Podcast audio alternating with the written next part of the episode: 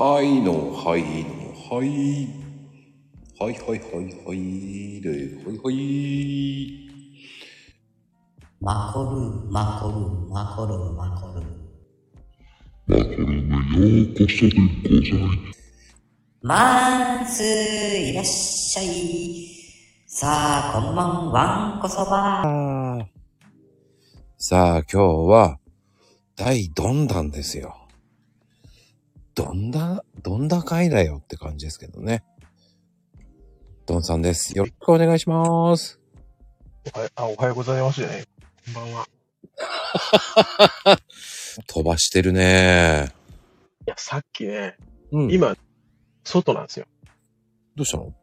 外でね、あ、あのー今日はね、ちょっと、なんだ、外で、なんだ、コーヒー飲みながら、うん。ちょっと、しっくりしようかなって。で、ずっと待ってたのよ。で、9時になった瞬間に、うん。分けてね。うん。え、今僕これ、ちょっとあれだね、なんか雑音入ってない？これ。めっちゃ入ってる。ねえちょっとこれ切るわ。あちょっと。切っちゃうんだ。何を切ったのかがわかんない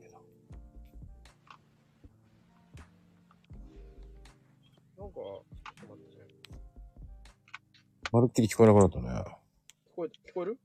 全く。え？全く、全く聞こえない？聞こえる？なんとなく。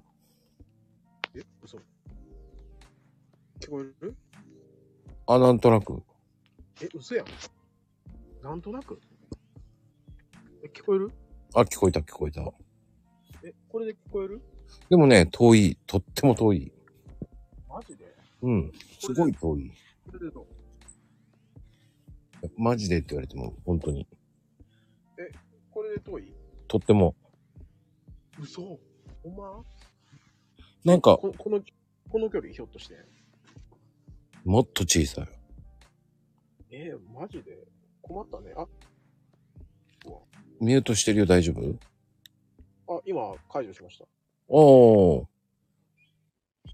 どなんかね、イヤイヤホンマイクを使うと、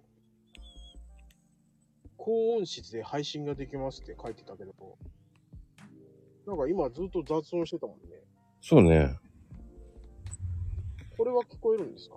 聞こえるけど遠いね。あ、遠いの。ちょっと待って。どうしてなんだろうね。あら。ちょっと待って。もう一回、もう一回やってみよう入り直す？か。あ、そうね。ど、どうやって直すまあ、これか。これかって言われてもわかんないけどね。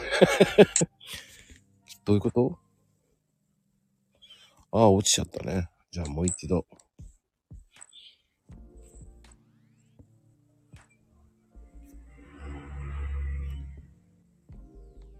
どうどうす？まだいいよ。よくなったね。うん、良くなった良くなった。今これイヤホンに変えたんですよ。うんうんうん。なんだろうね。でね、うん。ちょうどになった瞬間にさ、うん。ちょうどお湯が沸けたのよ。うん。で、あの、分けたのはいいんだけど、俺、これイヤホンしてたからさ、もう、すごい、準備万端だったのよ。ああ、はいはいはい。で、あ、やべえ、9時だと思って、そしたら、あの、イヤホン一瞬ちょっとは、あの、は、外したのよ。で外したらさ、ジョボジョボ言ってんの。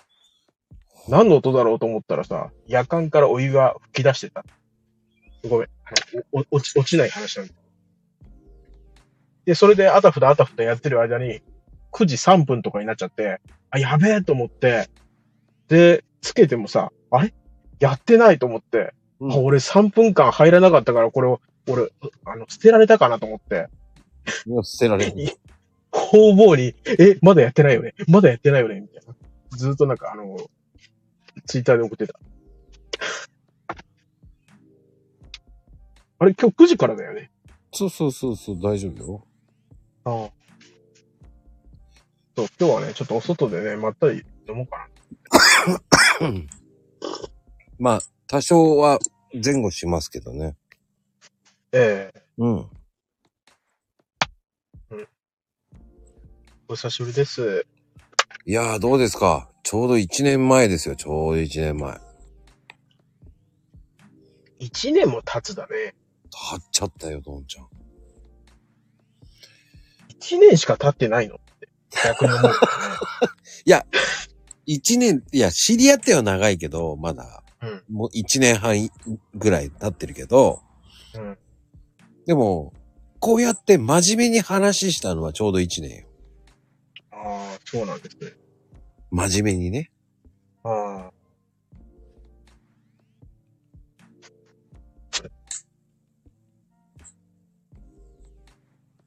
あれ僕の声聞こえてますよ大丈夫、全然聞こえてるよ。ああの、本当に、あの、まだ1年なんです。もっと長いような感じもするんだけど、あ。うん。1年。ああっという間でしたね。本当？あなんか、いやいや、一年って言われたら、いや、なんだ。まあ確かにこ、この会話自体は一年、一年ぶり、いや、そんなことないよね。だって4回目でしょ？あ、初回からってこと？そうそうそう。あ一番最初にこうトークした時、あ。うん。ちょうど1年。だからほら、ちょっとね、あの、前回はね、ちょっと反省すべきことがね、多々あったからね、あの、今日は、あーお酒は飲まず。せっかくだから、コーヒーを外でしっぽり、ちょっとアウトドアで飲みながら、ちょっと喋ろうかな。前回の反省あったの？いや、あったでしょう。なんか、アイスコーシーとかって言っちゃってさ、なんでアイスコーシー？じゃないのその次の日のあの、みんなのあの、ディスりがすごいよ。アイスコーシー、アイスコーシ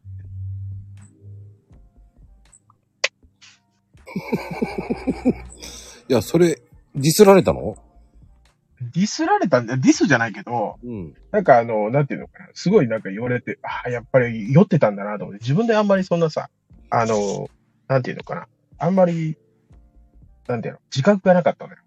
うん。それがね、結構言ってたんだなと。あ、そう。あんまり、そんなに言われてたんだ。いや、そんなに言われてたっていうか、まあ、その僕結構気にしいやからさ。全然、俺全然楽しかったけどね。あ、そう。そんな気にするほどでも何、ないぐらいな。うん。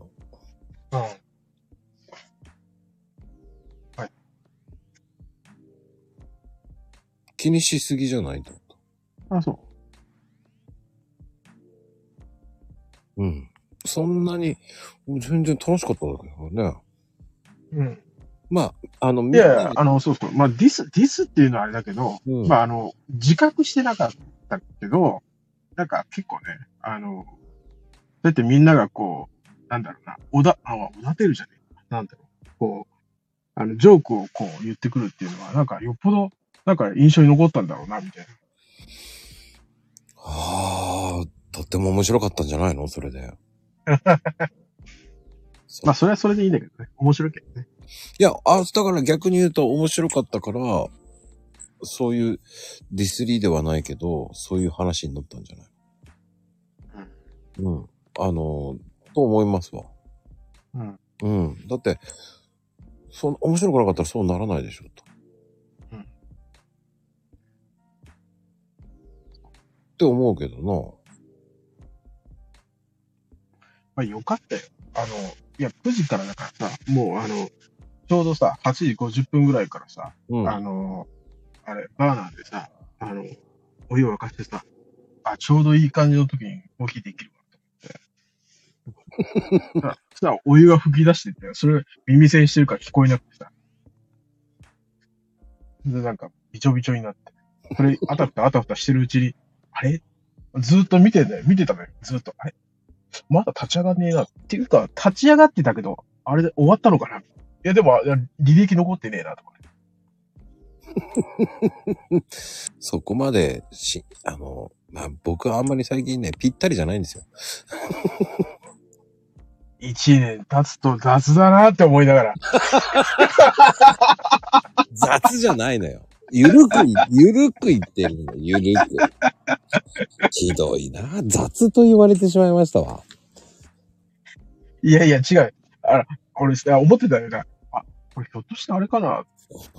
なんかあの、前回ほら、あの、生活音バリバリ入っちゃったからさ、あの、その時にちょっとね、たしなめられた感があって、あの、今日は静かに行こあ、そそんなに？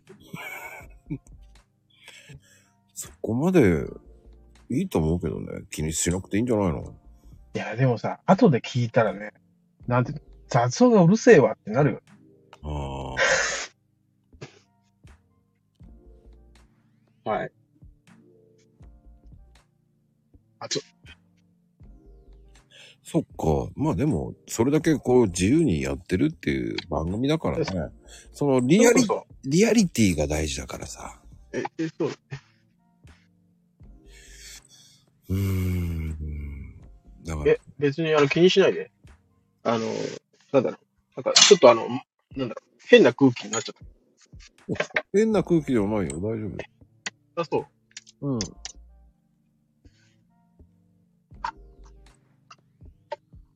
全然。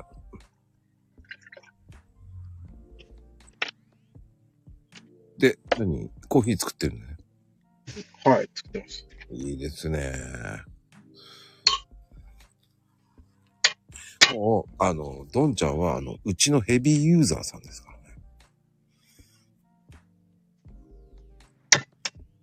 もう、まあ、そうだね。うちのヘビーユーザーさんと、もう豆ねえから、豆がないから仕方なく実家に取りに帰ったっていうね。実家に送ったコーヒーを、そうそうそうそう。もう豆がね、どうせ余ってるだろ、つって。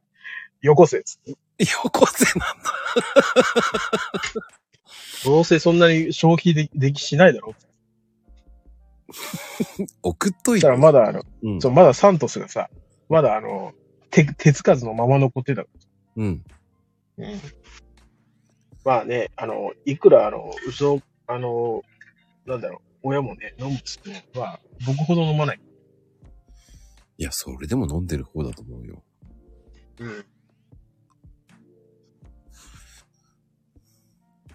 すごい、いいペースで、だって。そうね、だから1、一ヶ月やっぱね、1.5キロぐらいでね、なんか思った。なんか1キロだとね、ちょっとやっぱ足んねえなと。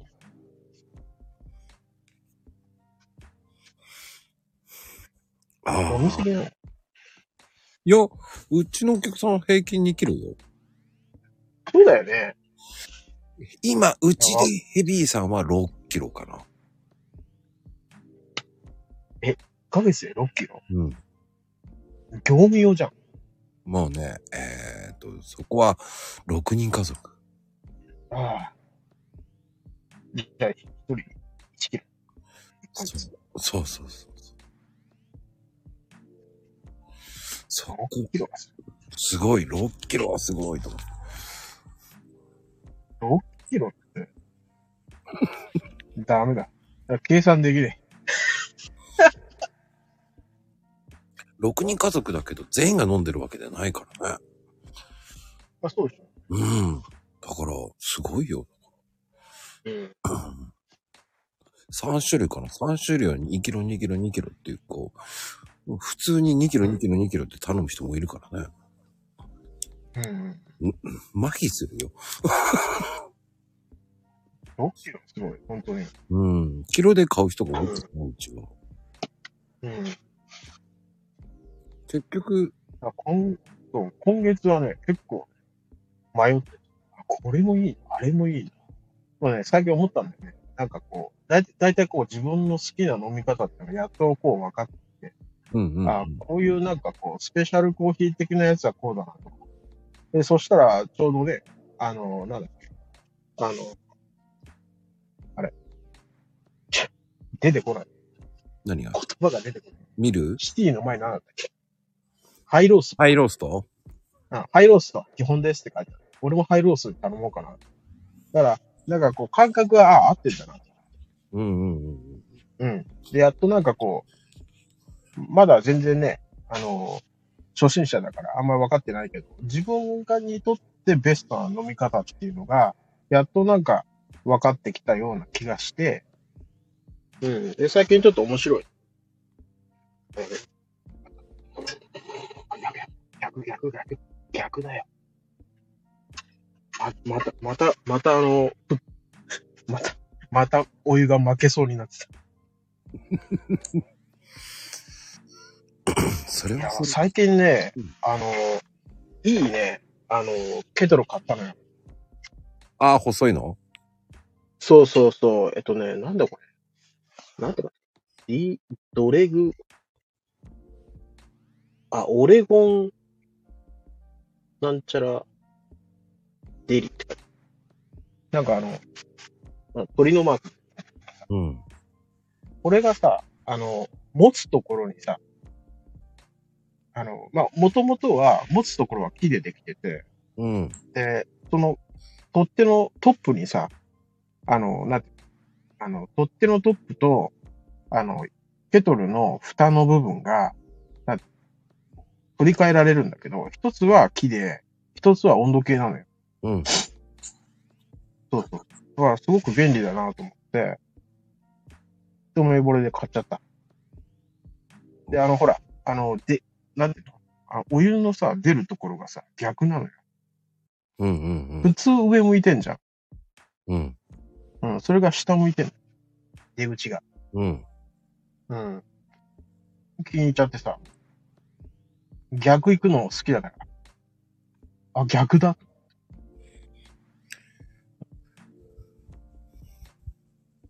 まあ、それの方が、なんていうかな。お湯の出方がすごい安定するっていう。おーおーおーおーただね、あの、点滴ってなんかよく YouTube とかで見るけど、ゆあれはね、やっぱ結構いいケトルじゃないと、ちょっと点滴は無理だ。あの、あれはね、お本当に細いやつでいいやつじゃないと無理。そうでしょうん。無理無理無理。うん。わかる。あれはね、それ用に作られてるか、カーブとかも、本当にちょっと調整されたやつじゃないと、無理だ。うんうんうんうん。一番最初はこうね、ハリオから入ったんだよね。ハリオの普通の、えー、アマゾンで、うん。1000円とか2000円ぐらいで売ってるさ、ケトル買ってさ、うん。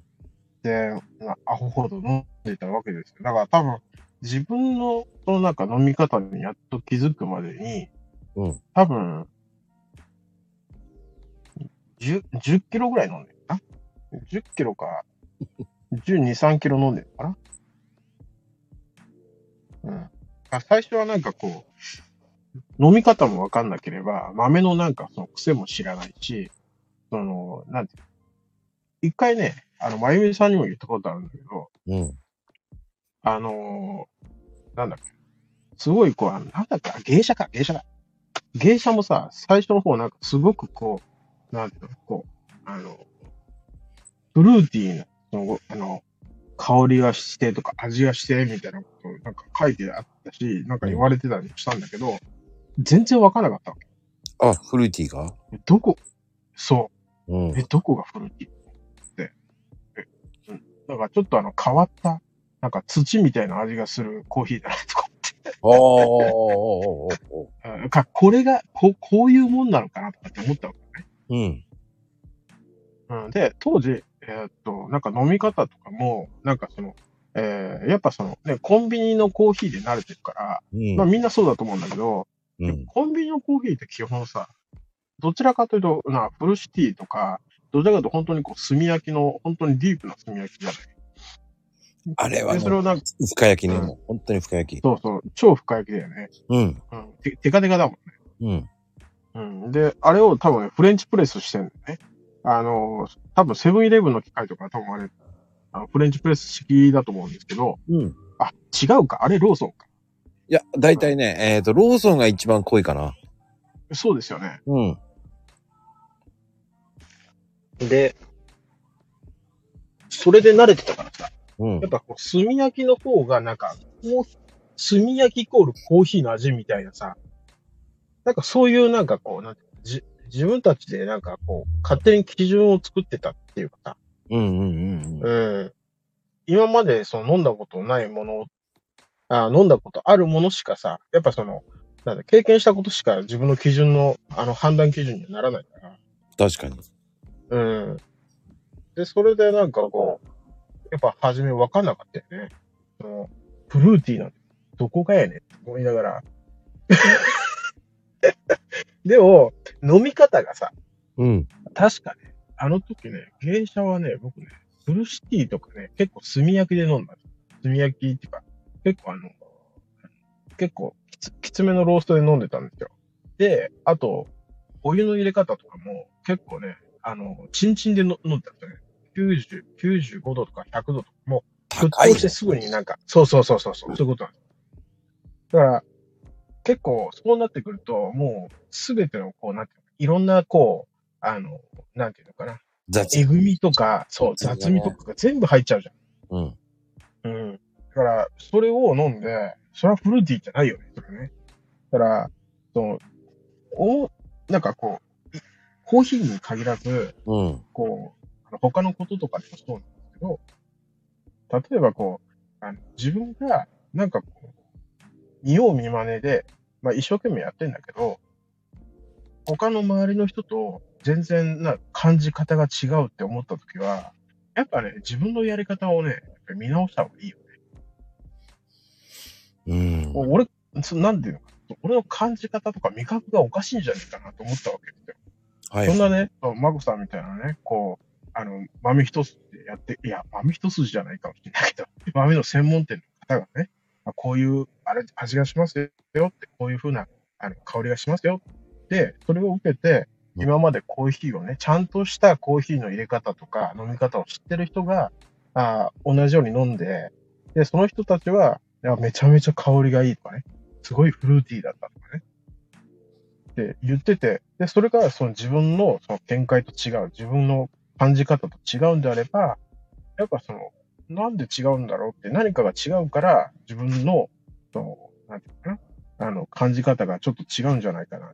なんかこう自分を顧みることって絶対必要だよね。うーん。うん。そうね。あの、なんだろうね。深入りにすると、本当に何でもいい豆になっちゃうから。ま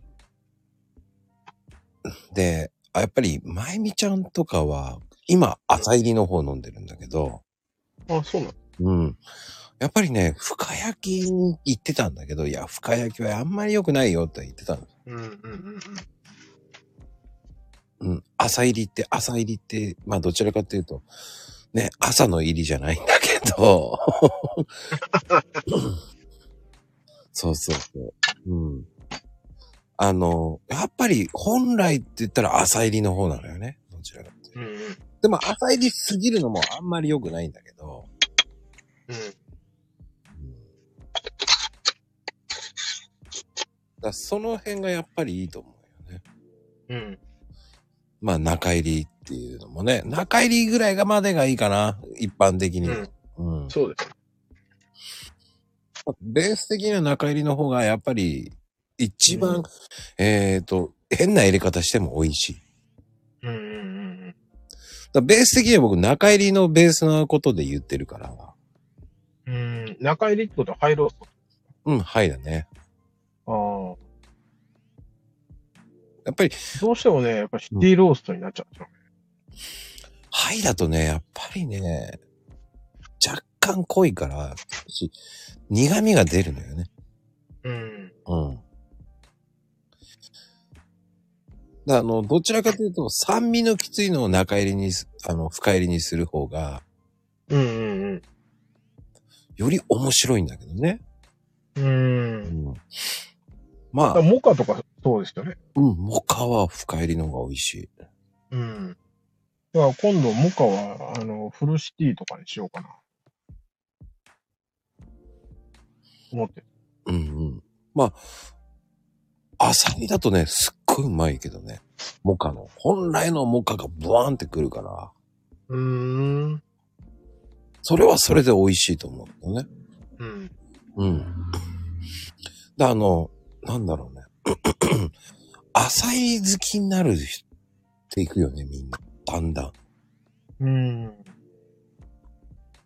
その酸味が心地よい、すっきりとした酸味が好きになってくる。うん。だ結構、結局日本人ってこう、酸っぱいイメージの酸味っていうのが強いから、うん。うん。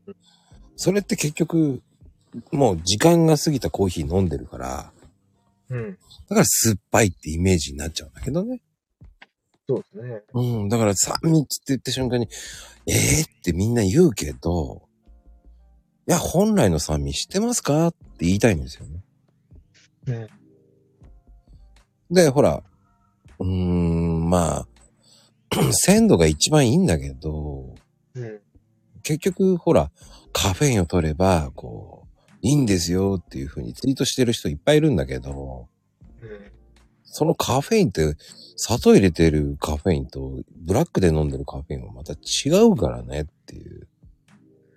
あ、違うんですか？うん、違う違う。鮮度が良くなかったらカフェインなんてよ全然意味がないからね。うーん。うん。やっぱ、鮮度がいいと、やっぱりカフェインはいいよね、やっぱりね。うん。うん。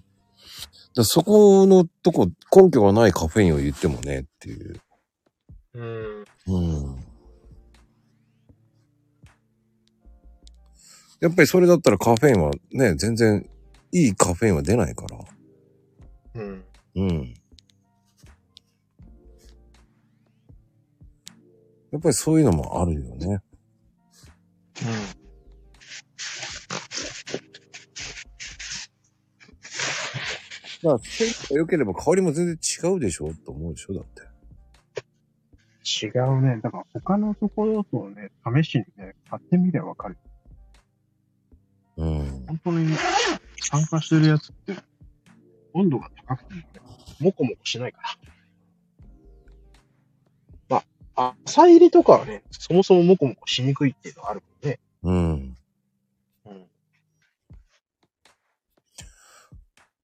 まあ、どちらかというと、まあ、空気に触れてもね、もこもこはしてくれないからね。そうですよね。うん。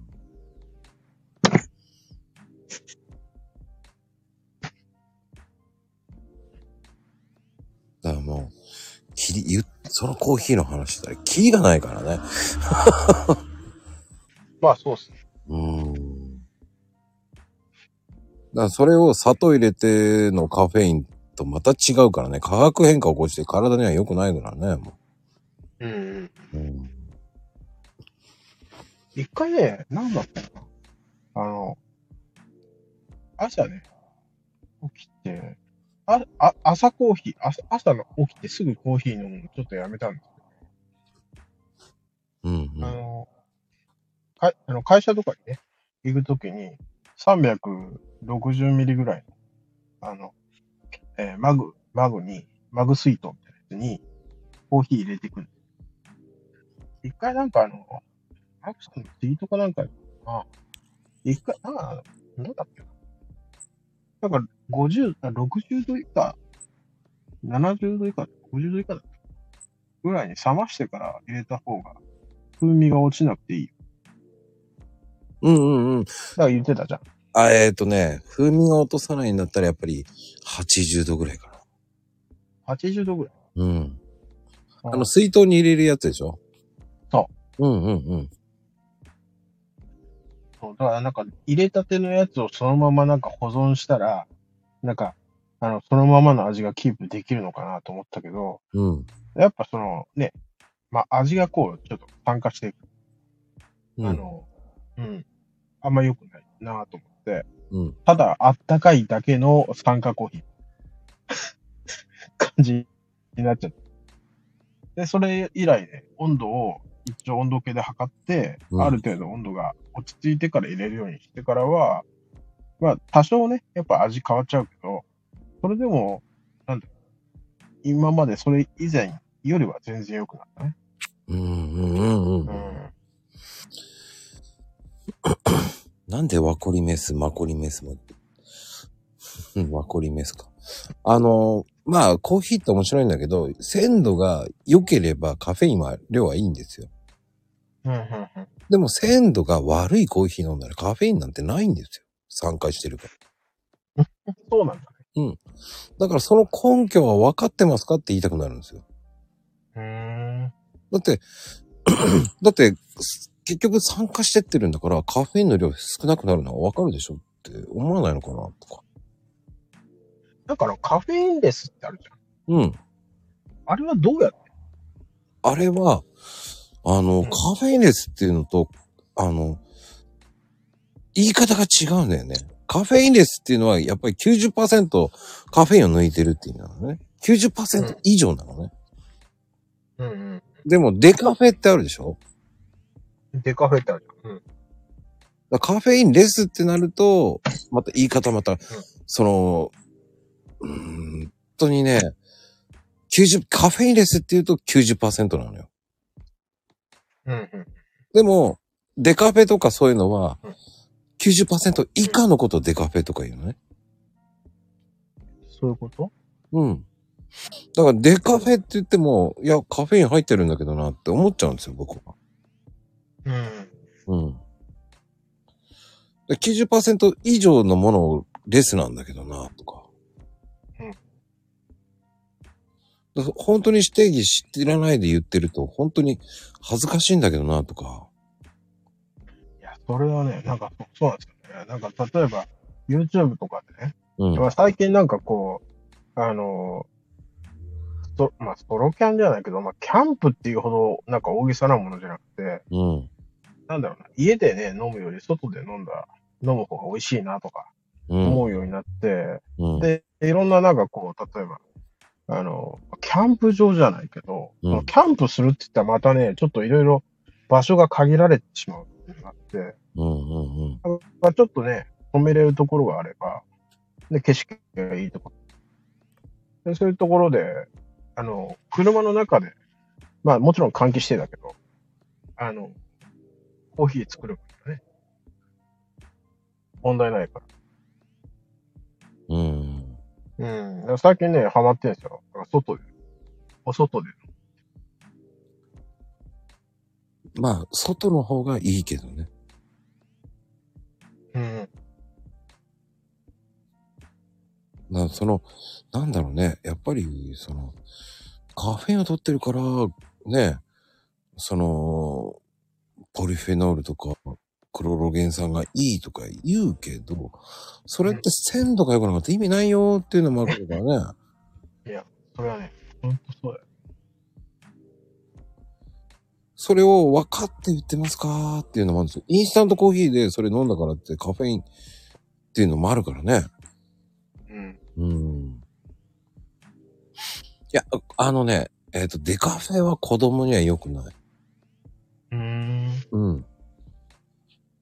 あの、どちらかっていうと、デカフェは、あの、うん定義的にはもう、日本でずるいんだけど、うん。だから、100%って言ったらもうレスなんですよ。うん。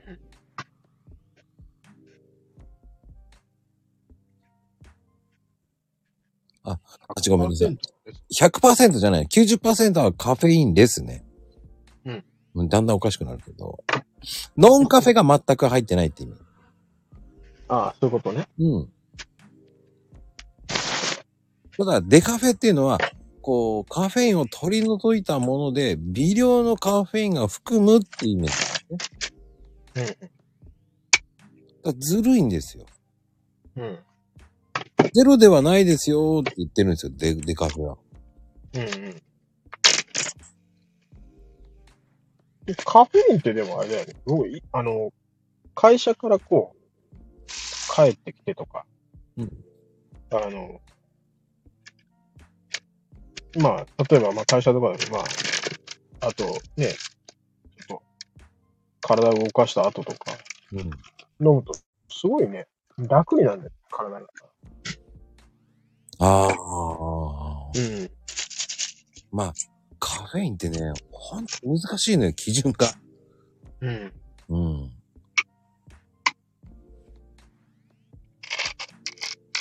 この、これ、この音って入る？入る入る。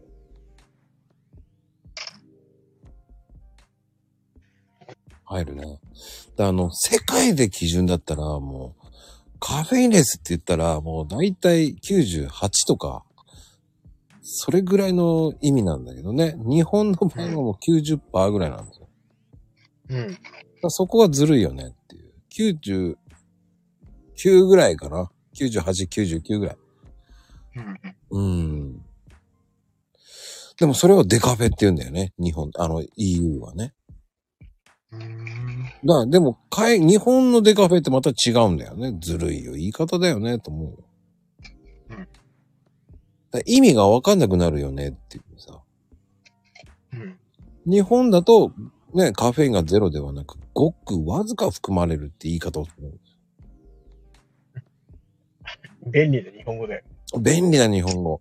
カフェインフリーとかノンカフェとかいうのはもうカフェインが含まれてない飲み物。だから、あの、麦茶とかはノンカフェって書いてあるんですよ。うん。うん。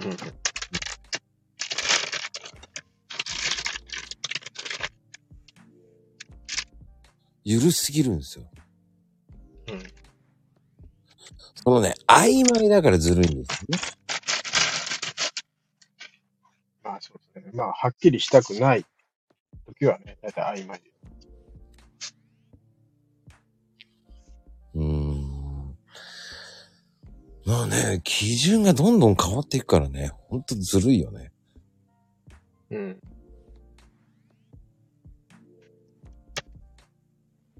だかだから、あの、あ、ちょっと話ずれちゃっら、いいた。よ、ずれちゃった。ぼ僕はずらしちゃっいいよ、ずれて。た。あのー、結局、基準ってさ、うん。まあ、いろんな基準もあるんですよ。自分がなんか自分が体験したり、自分のこう、体の中に入れるものとか、ね。あと、まあ、毎日すること。うん。まあ、習習慣的なものです。うん、うん。それっていうのはやっぱこう、自分に合うものっていうのはね、自分でしかわかんない。うん、うん、うん。教えられるものでもないかな。まあ、教えられて、それが基準になって、そこからいろいろ体験して、で、どんどんその基準っていうのがどんどんアップデートとかいう、アップデート、洗練されてっていう。うん。洗練されて、なんかこう、自分なりの判断基準っていうのができるから、うん。うん。まあちょっとそのね、あの、なんだ、基準はちょっと、マックさんが言ってる基準と、僕が今言ってる基準ちょっと違うけど。まあなんか、いや、いいんですよ。それのすり合わせだもん。だからそのために僕はツイートしてるんだもん。うん。そう、ノンアルってね、アルコール1%未満のこと言うんですよ。うんうんうん。言うね。うん。で、あのーコーラとかああいうのもアルコール入ってますから。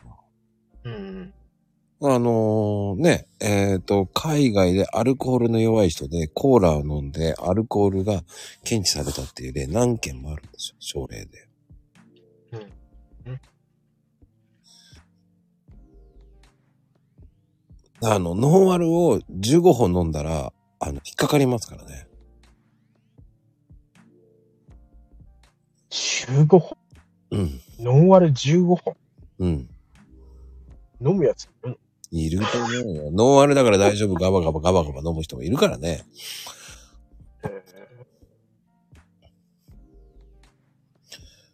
そうそう、栄養ドリンクでもね、酔う人いますよ。ーうん。昔よくなんか、あの、言ってたよね。なんかこう、なんか、検問とかで捕まって。なんか、なんだったっけリポビタンでいいじゃん。ジオビタだったっけなんか飲んだ。オロナミン C? 違うのなんなんかあの、え、そうそう、栄養ドリンクがなんか飲んで、の飲みましたみたいなこと言えば、なんか、なんかパスされたみたいな。いや、だいぶ昔よ。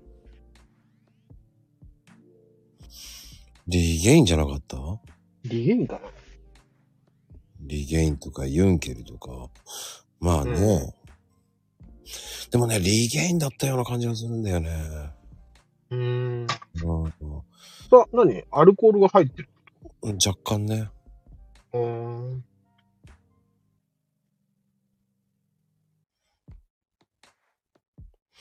まあ、それで許されるんだったら、いや、もう許されない時代だからね。うん。いや、それでもお酒飲んで運転してる人いるじゃないですか。いるね。うん。だいぶ頭おかる。だからもう、結局、それで事故は絶えないからね、結局は。うん。うん。どうしよでもあの、身内の人はね、う。うん身内っていうか、うん。身内というか、まあ、近しい人はね、あの、交通事故で亡くなったの。うん。それをなんか飲酒運転のね、車にやられて、うん。亡くなっちゃって、うん。それ以来ですね。それ以来を飲んだら飲んで、うん乗るなみたいな。飲んだら乗るなっていうか、あの、だから自分の中で、ね、自分が大丈夫だと思ってること自体がもう酔ってるからね。確かにね。なんかすごいね、あの、もうね、時効だから、あれだけど、時効なのかな？今時効ってあるの？なんかこう、カミングアウトしてね、なんかさ、言ってたよ、みたいな感じで言われてもあれだけど、もう、はるか昔っていうところが、はるか昔、はるか昔に、あの、なんだお客さんのところで、うん。えーまあ、食事して、うん。で、まあ飲んで、で、そのまま家まで帰りましたわ。その時ね、うん。あの、速度がね、なんていうの、すすごいスローモーションに。わかる？うんなんか、いつ、な多分ね、50キロとか出してんだけど、その時にすごいね、こう、スローモーションだったんだね。まあいつもよりなんかこう、速度が出てんのに、すごいこう、なんて消えて、なん流れていく景色の速度がすごい、なんていうの、遅くて、うん。ああ、酔っ払ってるなぁと思いながら帰ってたね。うーん。ただね、自分が運転できてるって思ってるのと、実際の現実は違うっていうですよね。うーん。いつも体感できてることが体感できてないわけですよね。流れる景色がすげえ遅い。うーん。うん。だからね、やっぱ、自分はね、ちょっとそれで、なんだろうな。うん。まあ多分、わかんないですよ。その、車での、の、飲んで車で帰ろうとする人の心境的には、なんて、そこからのタクシー代がもったいねえとか、代行代がもったいねえとか、なんかそういうなんか、変な話で、なんて、まあ、些細なお金じゃない。うんうん些。細なお金をさ、そのケチってさ、あの、なんていうの、そこをなんかこう、避けてショートカットしてさ、自分家に帰ろうとするわけじゃん。うんそのさ、なんかこう、なんていうの？かな、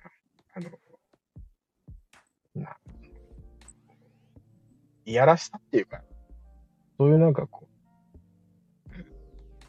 こんまい、その気持ちでね、それがあるがゆえに、例えばそれでね、人の命を奪ってしまうっていうふうに考えたときに、うん。飲んだら飲まん、乗らんとこって、なる、なるす、なるんじゃないかな。実際ただ、やってる人って、やった人はもうね、二度とやらないと思うけど、うんいくらこう周りの人とかにさ、こう、啓蒙してもね、あの、俺は大丈夫ってなんか思っちゃう。そうね。一番や、い一番いけないのが、俺は大丈夫っていうのはダメなんだよね。そういう人は、ちょっと待って。うん。俺は大丈夫っていうのは本当良くないんですよ。ね。そう。本当に違反金めちゃめちゃ高いですからね。本当に。びっくりしますからね。ああ、出た。ああ、麻雀でもマイルールって、マイルールって麻雀あるんだ。いやー、僕はね、麻雀はあんまり、麻雀はやんないんですよね。うーん。いや、やっぱりね、人生だ、うん、人生をね、ダメにするのは本当良くないし、一番マイルールが一番良くない。そうね。は巻き込まれたら悲しいからね。そうそう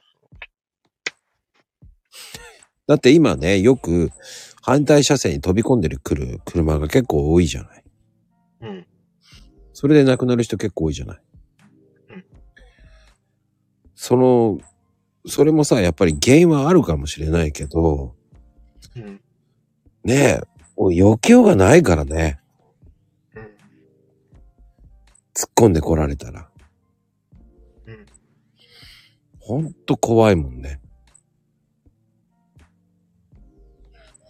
正面から走ってきたら逃げられないからね。うーん。怖いよ。しかもタイミングだもんね。反対車線に来る。どういうこと？うーん。だからね、まあ、なんとも言えないよね。寝ちゃった場合もあるしね。この間、ここ何日、ここにね、2ヶ月ぐらい、結構正面衝突してる車多いですよね。反対車線に。うん。それだけこう動画でと、動画のやつを見てるっていうか、それだけこう、いろんな人がね、あの、うん。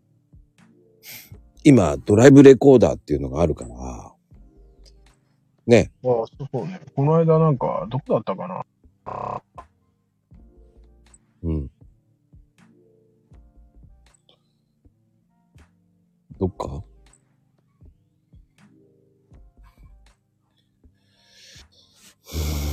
どうすることもできないからね、こればっかりはね。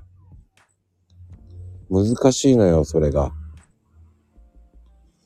うん。どんちゃん大丈夫かな？うん。また聞こえなくなっちゃったね。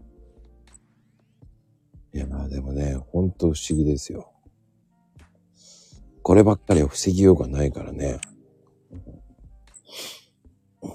だあの、やっぱり安全運転しててもね、うん人に迷惑かかる。うん、だ未だにね、あの、ブレーキとアクセル間違える方もいますから、本当に難しい。ねえ。うん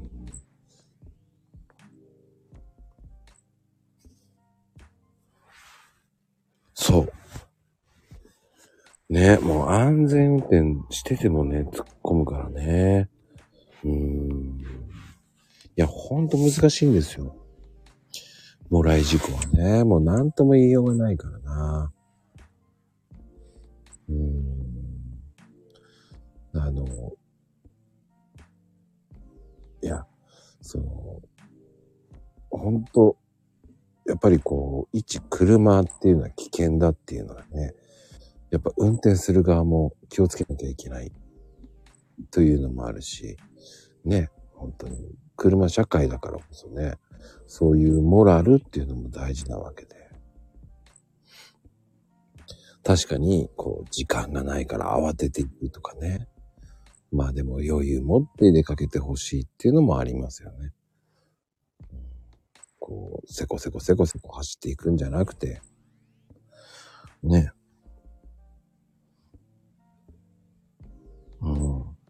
まあでも、どんちゃん今ね、どっか落ちちゃったね。ね不思議ですよ。戻ってこないね。電波悪いのかな。あ、帰ってきた。はい、帰ってきましたね、どんちゃんがね。ああ。うーん。雪道も危ないもんね。いや、どんちゃんあげたんだけどね。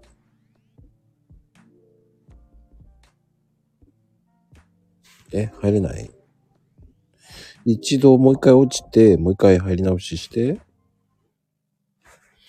そうしないとね、誘えないな。招待済みになってんだよね。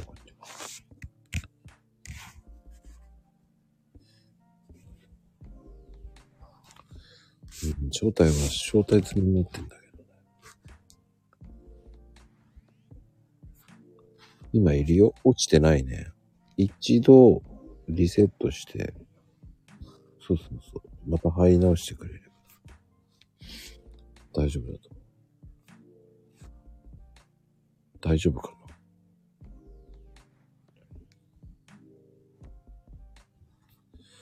いやーでもね、本当に皆さんもね、今日もライブ多いからかな。今日も。今日もライブ多いですよ。今日もでございます。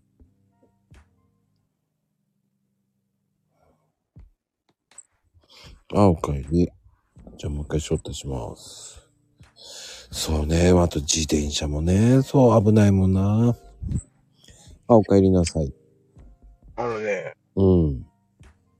まあ今、実家、実家から外に出てるんですよね。うん。で、久々実家に帰ってきてすぐ外に出て、うん。で、なんかあの、なんだろう、キャ、キャ、キャンプ用具っていうか、なんかアウトドア用具一式なんかガンって車に詰めて、バーってまたあの、走っていって、で、帰ってこねえから、あんた今どこおんねんみたいな話になって、うん。うちの母から電話がかかってきてて、で、なんか ラ LINE を送ってきたんだよね。うん。え、何かなって。で、何やったっけ？強盗に入る実行人か見張り人をやってるん違うやろ。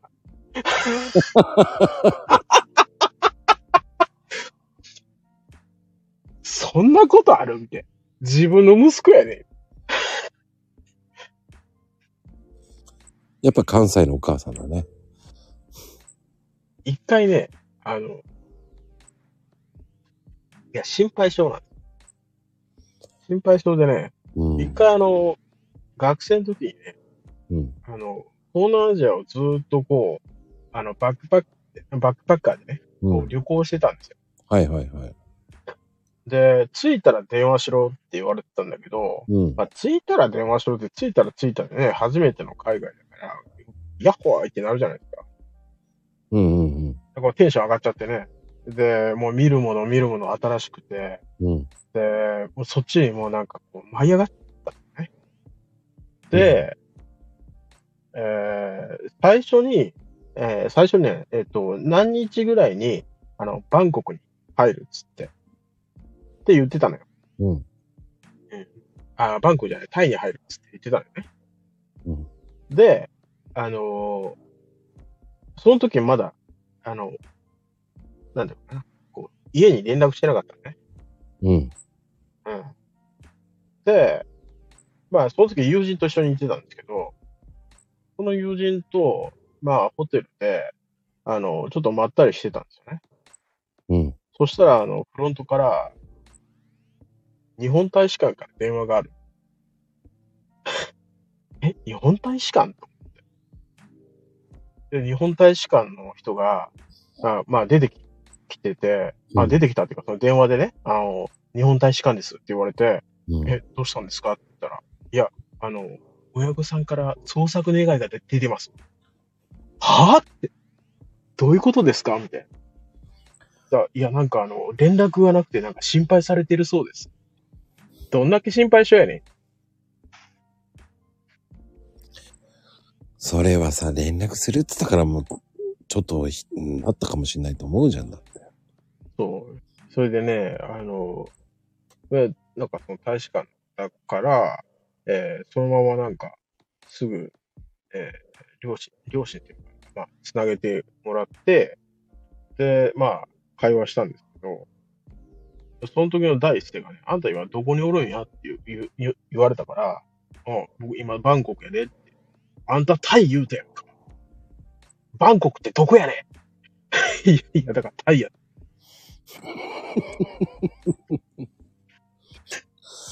まあね、タイのバンコクって言わないとダメかもしれないよ。うん、そうね。そう。それはね、なんかこう、僕の一緒に行った友人とかも、ずっとなんか、20年以上経ってもね、笑い話で、そういえば、あの時みたいな話で必ず出る、あの、話題ですね。いや、それは心配性なんだよ、やっぱり。親不幸だねって思われちゃったんだよ、絶対。強盗の見張りって。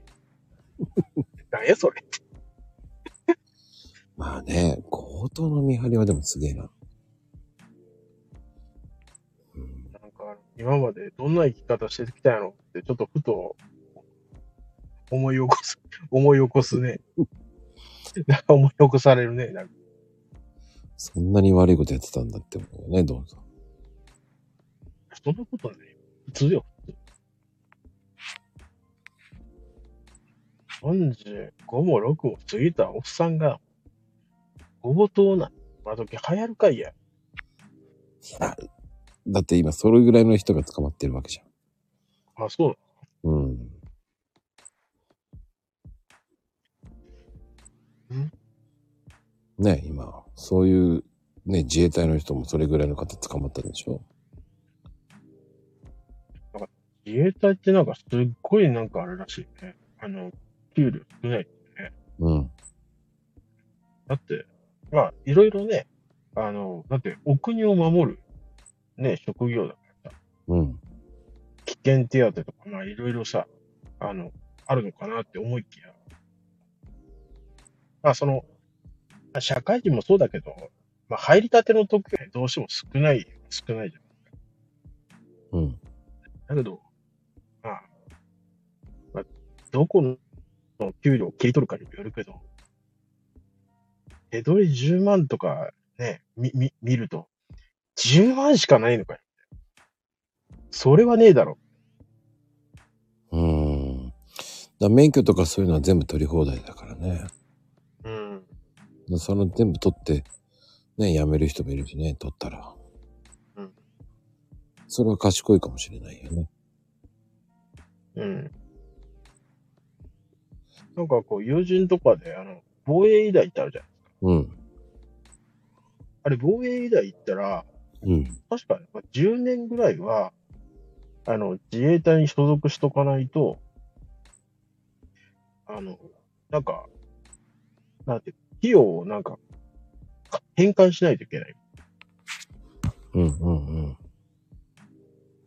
で、10年ぐらいは自衛隊に所属したままの人もいれば、途中で、なんていうの？あの、その分を何百万か払って、除隊する人もいらっしゃるって聞いたんですけど、うん。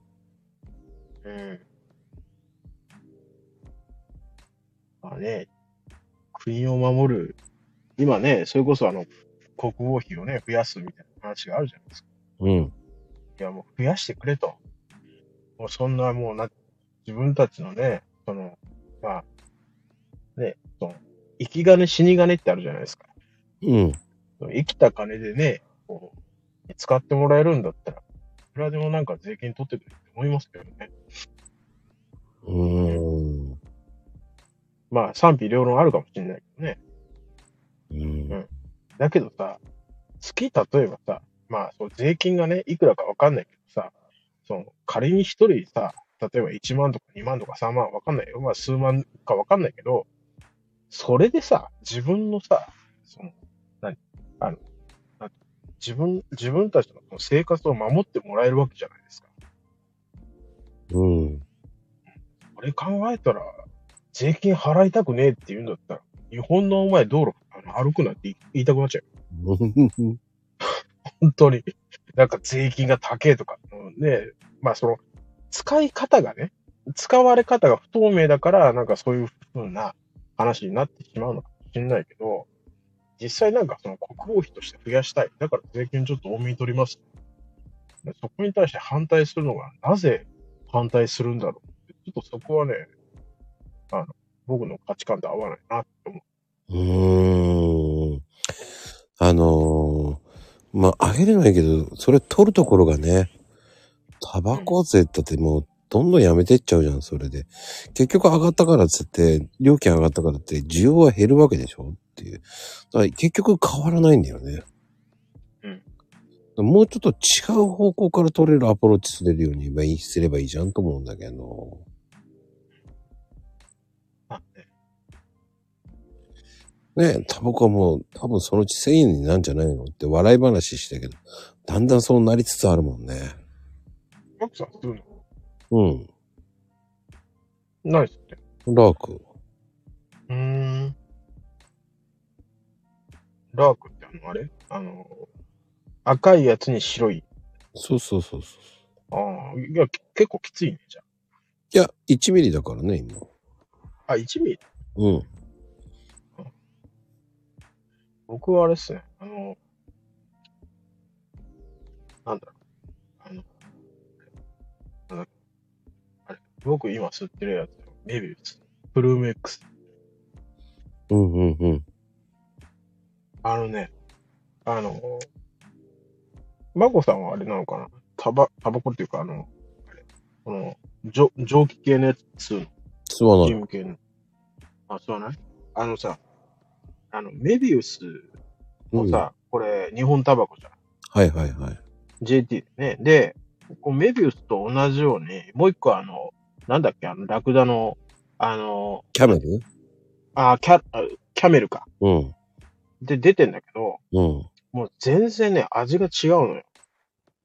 で、やっぱね、その、タバコ屋の親父が言うには、あの、やっぱ値段が違うだけあって、あの、葉っぱもね、違うんだよ。話してて。うーん。だから同じ、例えば、まあ僕パープルでメンソール系なんですけど、あの、同じメンソール、まあメンソールのね、度合いがね、安い方がきついから。なんかこうケミカルなんですよ。おー。うん。で、やっぱ普通のメビウスの、まあパープルとかだと、あの、ちゃんと、あの、葉っぱの味がする。うん。でもね、これに変えてからね、余計吸うようになっちゃったね。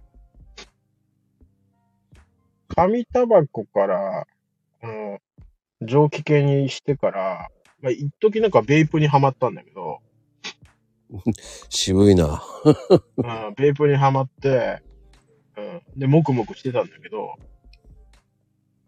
で、結局なんか落ち着いたのが、プロメックスなんだけど、まあ、グローもやったし、なんか全部やったんですよ。とにとにかく、その蒸気系は。なんですけど、うん。やっぱ最終的には僕は JT に収まったな。ただ一日やっぱ一箱とか吸っちゃうから、普通に。チェーンスモーカー、チェーンスモーカー状態になっちゃうから。うん、でも、いいんじゃないの？人それぞれだから。うん。気にしすぎるのも良くないからね。うん。吸いたきゃ吸えばいいんじゃないの？その、TPO さえわきまえれば。うん。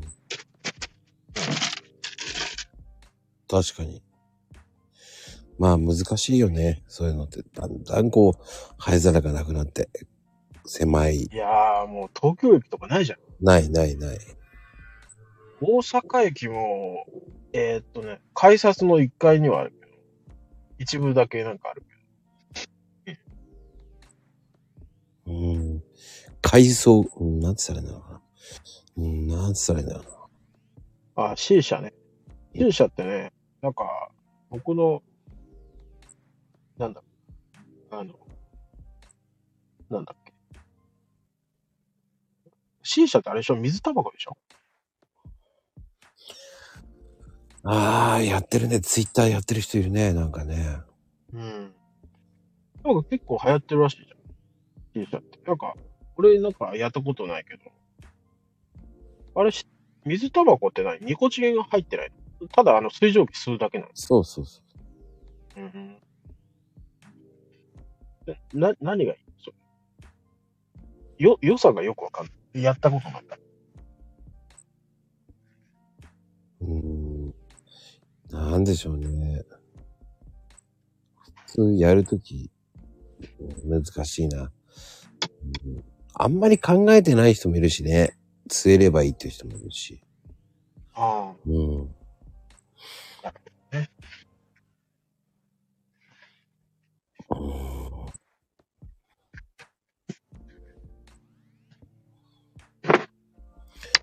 ああ、でもね、水が冷えとワイルドになるのか。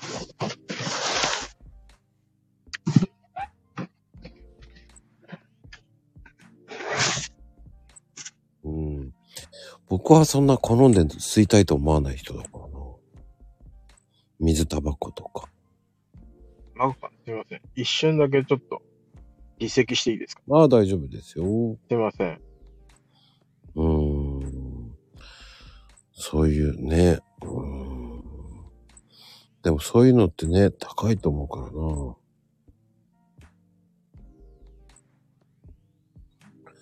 らな。なかなかね。そうね。水タバコのあの辺はもう何がいいんだか全然わかんないもんな。まあ、こう、インスタとかツイッターの、その、うーん、萌え萌えキュンキュン系だと思ってるんじゃないですかね。そんなのいらないと思うんですよ。うん。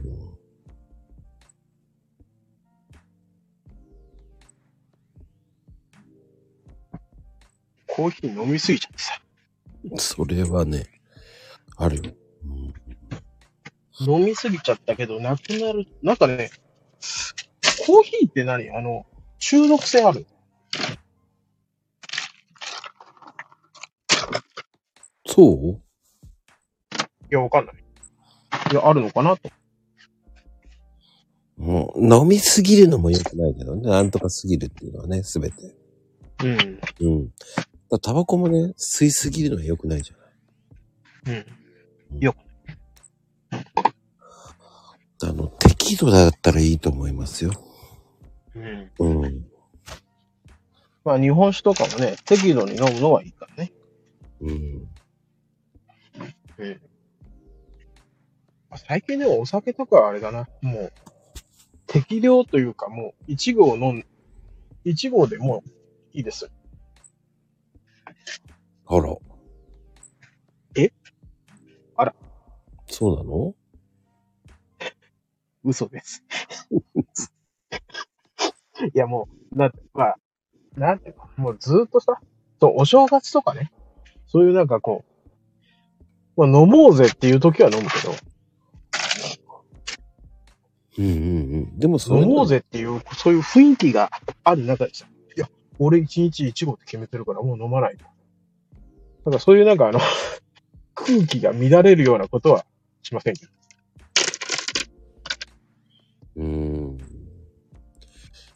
別に、自由だからいいと思うんだよね。うん。好きなのを飲むのが一番いいですよ。うん。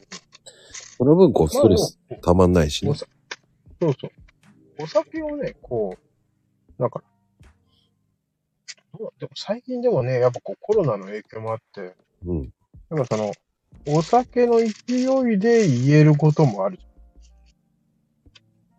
ね、普段こう、普段からこう口下手な人が、お酒の勢いで、なんかこう本音が、本本音喋れる。まあ、そういう意味での、こう、まあ、ノミニケーションっていうのはね、僕はありだと思う。おーうん僕はもう飲まないからな。いや、だからね、最近ほら、だからそう、そういうね、あの、機会がもう減っちゃったからさ、うん減っちゃったっていうか、ないからさ。飲み行くね。うん。な、な、なきゃないでいいわけよ。なんていうのか、もう、余計ななんか、ことをさ、あの、余計ななんかもう、出費が。どうでもいい上司の、どうでもいい、その、なんか過去の武勇伝とか聞かなくていい。もうもうそれ何回も聞いた、それ。武勇伝、武勇伝か。しかもそのなんかこう、ね、あの、な、なんていうの？学びのあるね、武勇伝だったらいいんだけども、うん。学びがあればいい。学びも何もないっていうかさ、もうただ単になんか俺やったんだぜ、みたいな。あそういうのいいらない。それよりは、なんかその武勇伝よりは、なんかこんなことあったけど、これで失敗しちゃってさ、もうその失敗ネタっていうか、こう、自虐ネタの方がやっぱ面白いかなと。おー。うん。もう、うん、でも、俺思うけど好きに飲めばいいんじゃないと思うしね。うん。まあ飲みたいやつと、あの、好きなだけ飲めばいい。でも飲みたくない相手と飲まないといけない時もあるからね。うん。うん。それはわかるな。うん。それはなんかその、なんてそれがなんかこう、で別にサラリーマンだからそうっていうわけじゃなくて、なんていうか社会に出たらそういうことって絶対的にあるからね。うん。例えばなんか、し商売しててさ、もう商工会のさ、あの、組合とかでさ、どうしまあ入ってて、で、商工会のさ、会、あの、会合とかでさ、あの、の飲みに行かないといけないこと、まああるから。好きだよね。それはなんかわかる。うん。あまたかよ。ねああの親父となんか会うの嫌なんだよ。思うけど、まあそれがね、取引先とかだったら仕方ねえなっちゃう。うん、うん、確かにね。うん。で、なんかそういうふうな、その機会に、こう、まあ、実際ね、普段からこう苦手だなって苦手意識持ってたけど、うん。まあ、お酒のね、お力を借りて、あの、なんていうの？あの、相手のことがわかるみたいはいはいはい。な話がこう、話をして、なんかこう、印象が変わったとかね。まあ、そういうきっかけにもなるからね。うん。まあねうん。その辺が今難しいから。そうだね。うん。うん。あ結構ね、今、最近になってからこう、うちの会社、あの、あの僕が勤めてる会社のところでも、こう、なんていうのかな。あの、いわゆる、こう、セセクハラっていうか、パワハラっていうの？そのパワハラに対しての、その、なんていうか、戒めみたいな、こう注意喚起みたいな結構最近出るようになったんですよね。へえ。うん。だから余計にこう、ほら、あの、管理職の人間とか、アッパーの人たちは結構、なんて、な、なんて今までさ、こう、あ、なんかこう偉そうにしてた奴らがさ、なんかこう、急にさ、小さくなっていく姿を見てるとさ、面白いなと。うん。だからそんなの関係ないじゃんね。だって、あの、教育とさ、パワハラと違うと思うんだけどさ。ただまあ、パワハラってさ、なん感じた人がさ、感じた人基準だからね。うん。その人が本人が良かれ、良かれっていうか、育てようと思って、ね、こう、厳しく当たることもあるじゃん。育てるためにね。うん。だからそこをさ、こう、あの、なんか、こう、自分の同じ世代の、あの、管理職とかと話してて、あなんかこうやって言われたらどうしようとか、ああしようとかって言ってんだけどさ、ちゃんちゃらおかしくてさ、いや、育て、育てるためにな言ってんでしょって、別になんかこう、優越感をね、感じたいとか、そういうためにさ、別に言ってるわけじゃない、ないわけじゃん。で、それでもしさ、ね、あの部下にさ、あの、なんつうの？まあ、もし、なんか、ね、あの、まあ、通報されたりしたらさ、まあそれはもう、なんていうの？まあ、その時になってしかわからんけど、反省するしかないよね。言い方が悪かったから。うん。それはなんか、なんか、どこまでがさ、あの、良くて、どこまでが、どこからがダメなのかっていうのをさ、もう、な、やって、やってみないとわかんないからさ。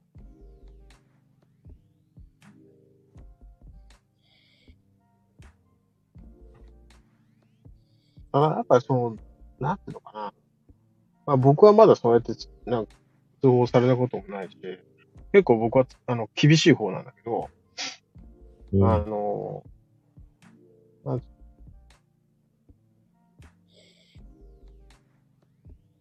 そういうなんかこう、育て、育てたいんだろうなって、育てたいからこういうふうに、こう、強く、厳しいことを言われてんだろうなっていうのは、多分その時、えー本人はね、あの、あうるせえなって思ってるだろうし、えーなんちょっと腹立たしいというか、その場はね、腹立たしいなって思うかもしれないけど、よくよく考えたら確かにそうだなっていうふうに落ちてくれてんじゃねえかなと、まあ思ったりもするわけですよ。うん。まあ、そういう接し方をしてるつもりだから、だからそれでもしね、そこで、精神誠意そのやってダメなんだ。あダメなんじゃね？みたいな。まあその時にまた考えればいいんじゃね？とかと思う？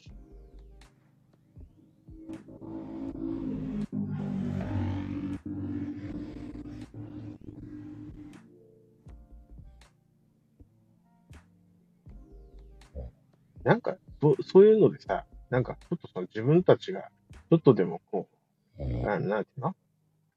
弱い立場っていうわけじゃないけど、自分たちの言動も常に監視されてるみたいな感じになった瞬間に言動が変わるってさ、それってかっこ悪いよねって思うわけ。だったら今まで言ってきたこと何なんだよってなるわけ。まあ、そういうとこはやっぱサラリーマンだなと思うけどね。うんまあ、いろんなものを背負ってるからね。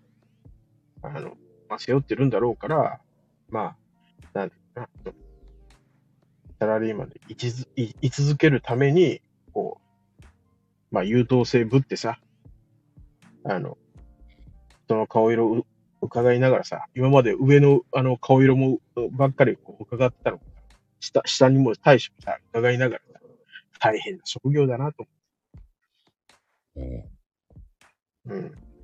うん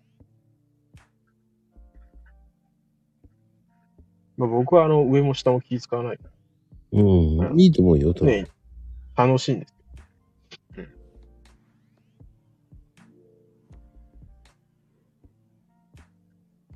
ただ、やっぱりこう、ね、自分らの時代とは、やっぱりちょっと変わってきてるなっていうのは、やっぱり感じます。うん。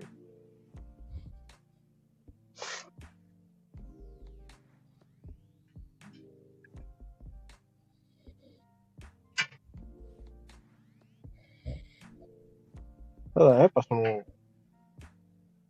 それこそあの、ね、いつぞやも言ったかもしれないんですけど、やっぱこううん自分の、うんまあ SNS、このね、ツイッター始めたのは、まあビジネスから、ビジネススタートでツイッターをツールとして、まあ、使ってたんですけど、まあその時にまあいろいろこう、まあ、あー指南してくれたというか、いろいろこう教えてくれた人っていうのが、まあ、なん僕の子供ぐらいの年齢だったんですよね。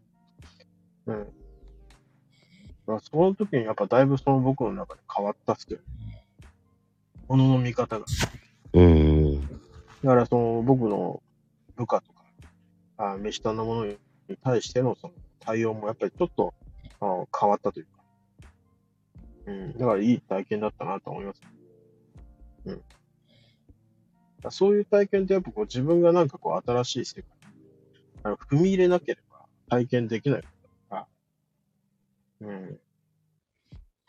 あすごくその、あの、その方と出会ったおかげでね、あの、今までこう同世代の人間が僕の周り多かったんですけど、あの最近はやはりこう、本当に年の離れた20代とか、あ20代、30代増えました。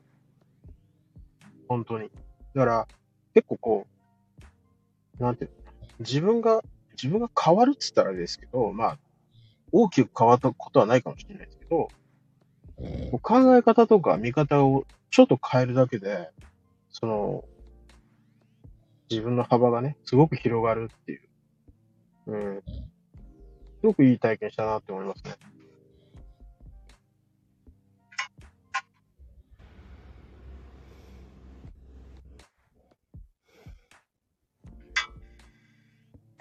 うん。面白いね。考え方の捉え方。うん。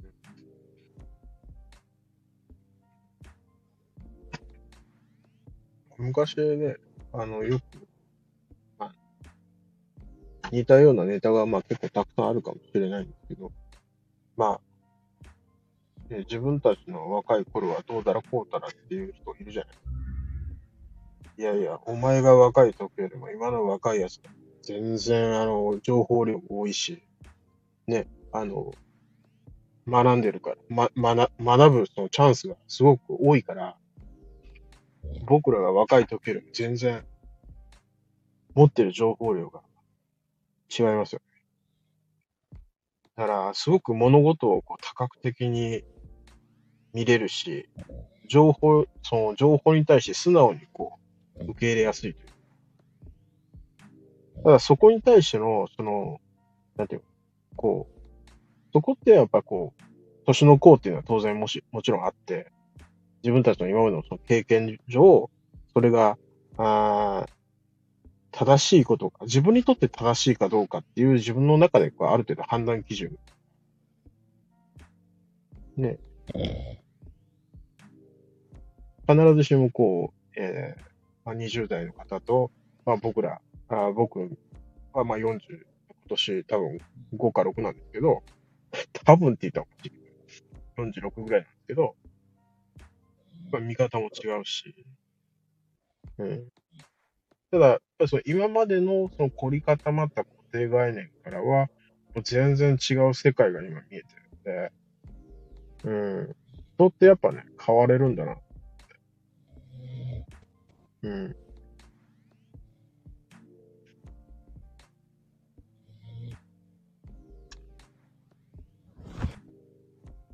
うーん、でもな、面白いな。まあ、それぞれの見方っていうのも大事だしね。そうですね。環境が違うから余計ね。うん。うん。どれが正解がないから面白いんだと思うけど。そうです、そうです。そうです。そ、その通りだと思います。やっぱこう、よくこう、ルカとかね、いるんです。常に正解を求める人っているんですよね。なんどうしたらいいですかえ、自分どないしたい？うんなんかそういうなんかこう、正解がない中で、もうや、やってみてど、やってみて、で、その上でどうなったかっていう、その結果しかない。その結果、結果で見るしかない中で、どうやったらいいですかわかるかい そういうのをこう、常、常々さ、ど、どうやったらいいですか？どうやったらいいですか？聞かれると、なん。だ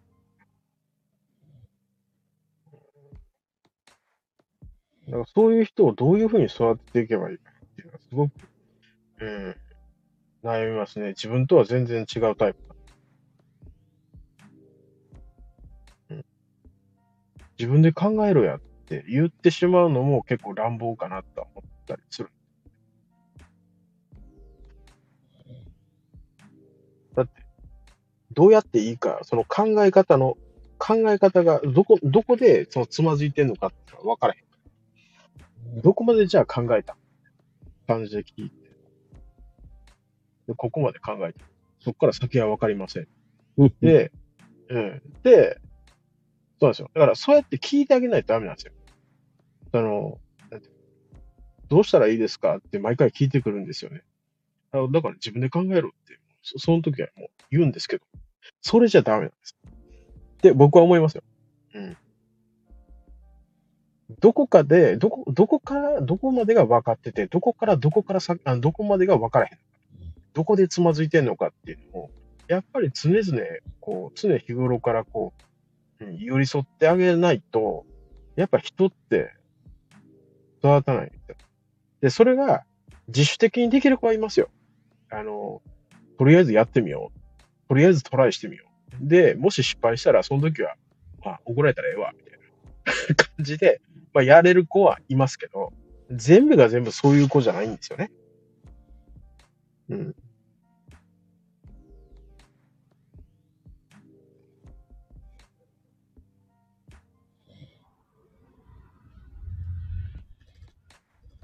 いや、この間もなんかこう、ツイートして、ツイートしたと思うけど、もう、伝わる、伝える。なんか伝えました。メールしました。報告しました。って言うんだけど、でもその相手はその通り動いてないわけです。っていうことは、それはまあ、その本人からしたら伝えたのかもしれないけど、うん。相手が行動してくれなかったら、伝わってないのと一緒やねんと。うん。た、ただ言っただけや、それ。うん。いや、そういうのもね、こう、まあ僕らのね、年代都市の人間が聞いたら、あるあるってなるかもしれへんけど、あの、なんていうそれをね、まだ分かってない、やっぱりその、僕らと同じぐらいの世代の人ってやっぱりいるんですね。まあ、それもまあ、悲しい話かなと思う。だそういったところをね、やっぱりその、一つ一つね、こう、やっぱ何かをやるから失敗するんです。で失敗した時に、失敗したことさえ分からへん子もいるから、うん。うん。でそういうのを一つ一つやっぱこう、教えてあげないと、人っていうのは育てない。で、それができたら褒めてあげる。もうその繰り返しやな。うん。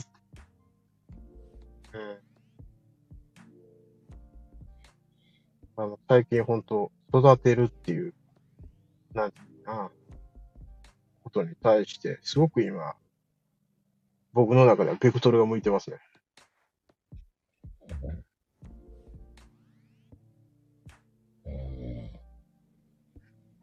だから、平日ずっとそんなことばっかり考えてるから、なんていうかな。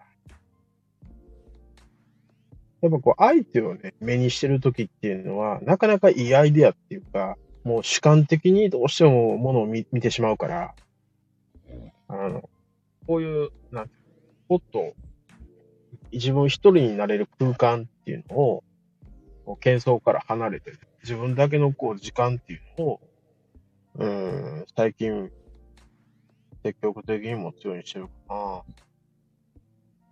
何の話や？何の話してんねん、俺。うん。うん。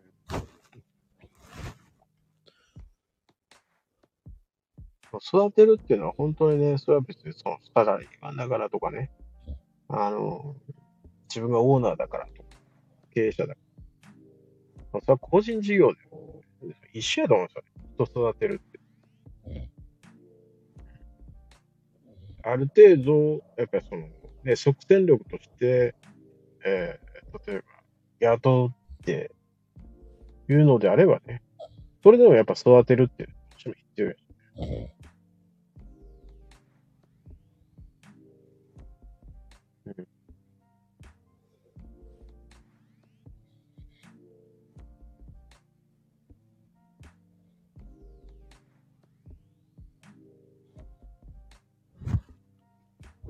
面白いね。うん。やっぱりこう、やっぱりいろんな考えがあるから面白いんじゃないかな。うん。うん。正解がないからね。うん。だこう自分のことでさえね、なんていうのかな、自分でさえやっぱりこう、ど、ど、この場合やったらこうや、だからね、正解を求めるというよりは、まあ僕は営業やから、あの、ね、まあ、まあ管理職になってから久しくて、現場になかなか行くことはないねんけど、うんそれでもやっぱ、今でも現場好きやし、うん。ね現場って面白いよ。そう。やっぱね、こう、非常でね、あれやこれやって話するよりもね、もう何やろ。お客と話した方が早いね、話が。なんかこう、トレンドはね、どうとかこうとかね。最近のあのトレンドは何やとかね。そんなんなんかこう、ね、SNS とかウェブで落ちてる情報よりも、うん。明らかに、やっぱその鮮度の高い、ね、情報っていうのは、現場にしか落ちてないんですよね。うんうんうん。やっぱりその鮮度が、あの高いか低いかっていうところの、やっぱその判断基準を持てるかどうかっていうのは、まあすぐね、そういうのは養えるものじゃないけど、まあ普段からやっぱり意識する必要がある。意識するっていう意識しないといけませんよっていうもんではなくて、うん例えば、あの、ね、売り上げを上げないといけないとか、別にノルマがあろうとなかろうと、やっぱりその、ね、自分なりのなんかこう目標を持っておくとか、じゃあその目標を達成するためには何が必要なんや、どうしたらいいんやっていうのを常々やっぱこう考えるっていうのが大事かなと思うんですよね。うん。うん。で、また現場に行かないとわからないことが多いからね。いやそ。本当にね、お客さんの言葉の、例えば、1から10まで言ってくれるお客さんいないですよ。うん、例えば、その、例えばコーヒーとかでもそうじゃないですか。あの、うん。まあ、コーヒーに限らずですけど、例えばサービス業にしても何でもそうですけど、あの、美味しくなかったうん。ね、一言で言っても、どう美味しくなかったんですかって聞きたくなるじゃないですか。こっちはなんか自信持って提供してるのに、相手が自分の意図と反する、こう、あの、反応したしてきたら、やっぱ聞きたいですよ。でもその一番いいのは、なんかその、ね、なんだろう、その人にとってなんで悪かったんだ、なんでそういうふうな印象になったんだろうってなった時に、なんだろう、そのウェブで調べますかって話なんですよね。SNS で調べますかって話なんです。うん。まあ、もちろんね、いろんな傾向はあると思いますよ。あの、初心者だからこそ陥る、その失敗っていうのは、誰もがね、あの歩むその失敗ってとか、あー傾向っていうのはもちろんあると思うんですけど、やっぱ全然違うところでつまずいてたとか、ね、全然違うところの反応が悪かったとか、うん味とか全然関係なくて、なんか、なん例えばその、例えば発想が、発想のさ、発想のそのタイミングが悪かったとかさ。まあ、マコさんとこはね、めっちゃ早いけどさ。そういうもののそのやりとりとかが印象が悪くて美味しくなかったっていう人もいるだろう。ただ、全部が全部そんな人のさ、ネネガティブな話をずっと聞き回るっていうのが得策とは思えないけど、まあ何が言いたいかっていうと、その、なんていうのかな。何かこう問題が起きた時とか、何かこう情報を取りに行こう。何か、何か情報を取りに行こうって思うことは、っていうのは、結局は要するに何かをするために何か目的があって、その目的を達成するために必要な情報を取りに行こうとするわけじゃない。で、それをやっぱその、より鮮度の高いものを、なんていうか、捕まえようと思えば、やっぱり現場に行くしかないですよ。フロアに行くとか、あお店だったらね、フロアに実際自分で立ってみるとか、お客さんの流れ見てみるとか。うん。まあ営業だったらお客さんのとこ行ってみるとか、お客さんの現場行ってみるとか。ねいくらでもなんか、なんだろうな情報を捕まえようと、いくらでも方法はあるんですよね。うーん。だから、その、ためになるものってもそうだけど、勉強になるっていうね、なるかならないかって読まないとわかんないしね。いや、そうだ。うん。まあ、営業の話になってしまったから、ちょっとそういう話になったんですけど、うん例えば、まあ、学び一つとってもですね、まあ、ちょっと話変わるんですけど、うん。例えば、こう、ま、学ぶにしても、例えば、その、よく皆さん言い言うツイートで、まあ皆さんね、みんな言ってるかもしれないけど、あの、見て、ね、例えば、その、何でもそうじゃないですか。例えば自分が普段やってて、おかしいな、なんで、なんでやろう、なんでやろうって、例えばまあ、その一番冒頭話したね、例えばコーヒーを水筒に入れると。ね。で、普段、あの、なんていうかな、入れた瞬間に、あの、移せば味が持つだろうと思ってずっとやってました。味持ちません。なんでやねんっていうのを常々考えてて、マックさんのツイート見たら、あ、なんだ、温度下げるのかと。で、それ以来、あの、それの通りやったらうまくいきました。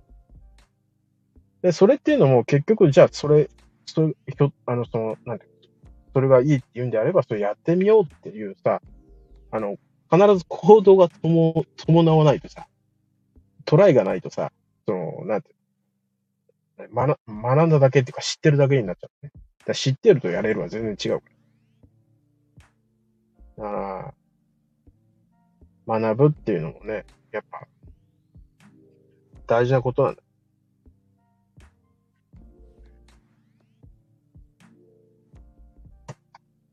やらないと意味ねえぞ。うーんとね。行動しないと変わらないからね。そうなんですよ。行動なくして成果なし。あ、昔ね、あのー俺、僕が営業マンで、初めて社会人になって、まあ、その前まではずっと物売り、あの、自分でもやってたし、あの、学生の時もバイトでもやってたんだけど、まあ、客商売は結構やってたんだけど、あの実際にこうね、社会、社会人として人様の看板を背負って、えー、なんて人様の商品を売るっていうのは初めて。あの、やっぱね、ノルマもあったけど、その時ね、あの、上上司に言われたのが、昔からよく言われてる話だけど、なんなんだろう頭使えないんだったら足動かせ、体を動かせみたいな話ああるじゃないですか。なんでしょうそういうなんか、決まり文句みたいなのありますよ。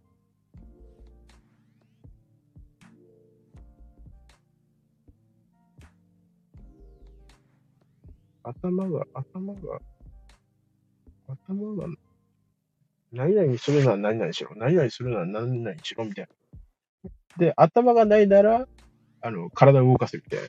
なんかそういうなんかフレーズがあって、俺頭ねえから足稼がなきゃ。で、足で稼いでると、やっとなんかこう、あの、なんていうかうん。やっとなんかこう、コツみたいなのが見えてくる。で、それをなんかこう、こう自分にとっての成功法みたいなのが見えてくる。うん。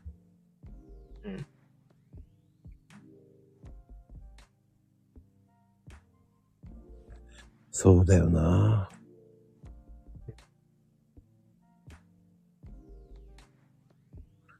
うん。その、うん難しいな。そういうのもね。やっぱりやらないとわからないしな。そうそう。永遠のテーマだよね。どちらかっていうと。うん。そうですね。もう綺麗事よりね、泥臭くやった方がいいと思うし。ああ、それそれ。さすが友藤さん。そうっすよ。え、金がないなら頭、頭がないなって。えーそんなだったかな。まあでもね、あの、なんだろうな。そういう雰囲気はそんな感じよ。うん。うん。あ、そうそう。で、そうそう。頭がないなら、あの、体を動かせ。で、体を動かせないないんだったら、あの、され、みたいな。そんな感じだったな。うん。うんうん。なんだかんだ言ってお金持ちには勝てないんだけど、でも、泥臭くコツコツやっていくしかないからね。うん。トライアンドエラーだからね、やっぱり。うん。いや、そう、ね、生ま生まれた時からね、その平等っていうのはないわけですよ。そんなの。例えばお金持ちの家に生まれました。ね、貧乏な家に生まれました。そこのスタートラインは明らかに違うわけですよ。だから、スタートラインは平等なんて絶対ないんないないない。うん。で、そこをね、なんか、とやかく言っても仕方ないじゃんって話なんですよ。うん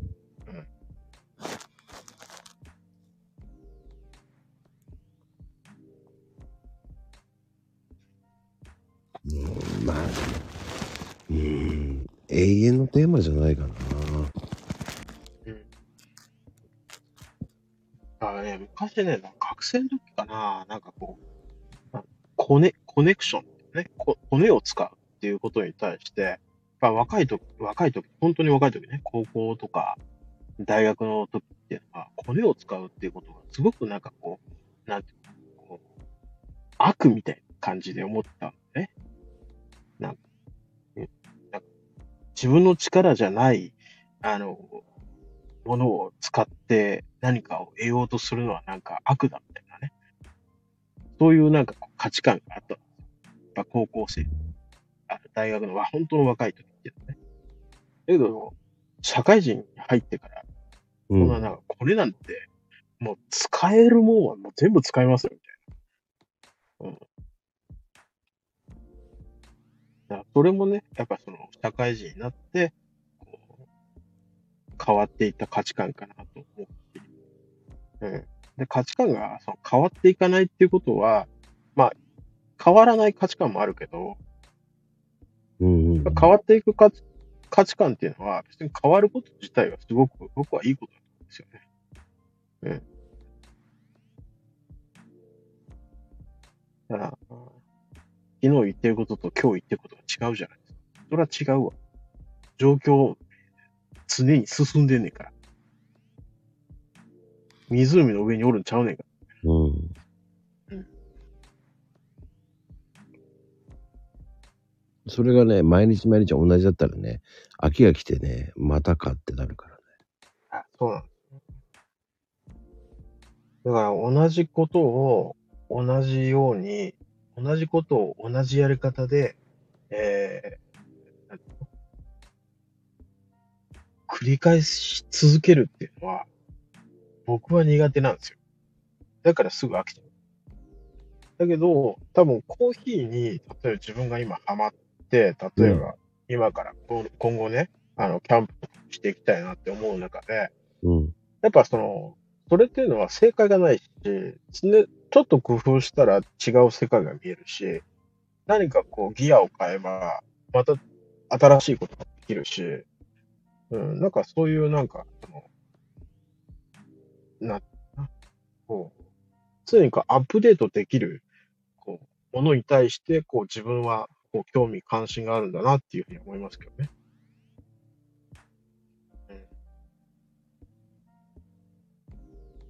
あまりにもね、そういう共有とかそういうのがなさすぎるっていうのもあるけどね。うん、自己解決して終わるっていう人もいるしね。うん、それをこう教える側もいないしね。うん。だか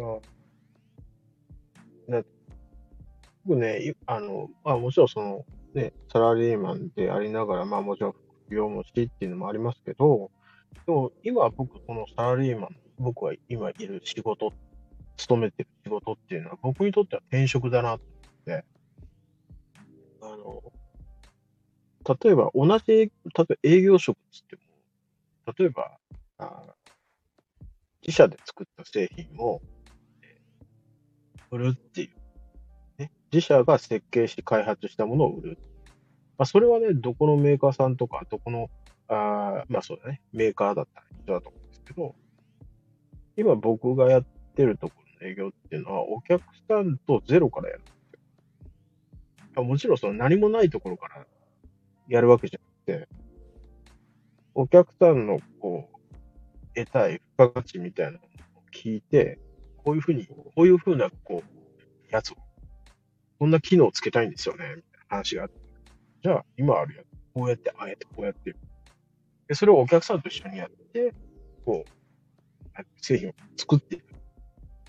そういう営業なんですけど。だから、毎回、なんてやり方は一緒だけど、その、作っていくものは、作られ、作られるものが全然違うものばっかなので。で、今までよりももっといいもの、もっといいものっていうのを、こう、どんどん、アップデートしていく。まあそういったその営業なんで。だから自分にとっては本当に合ってる。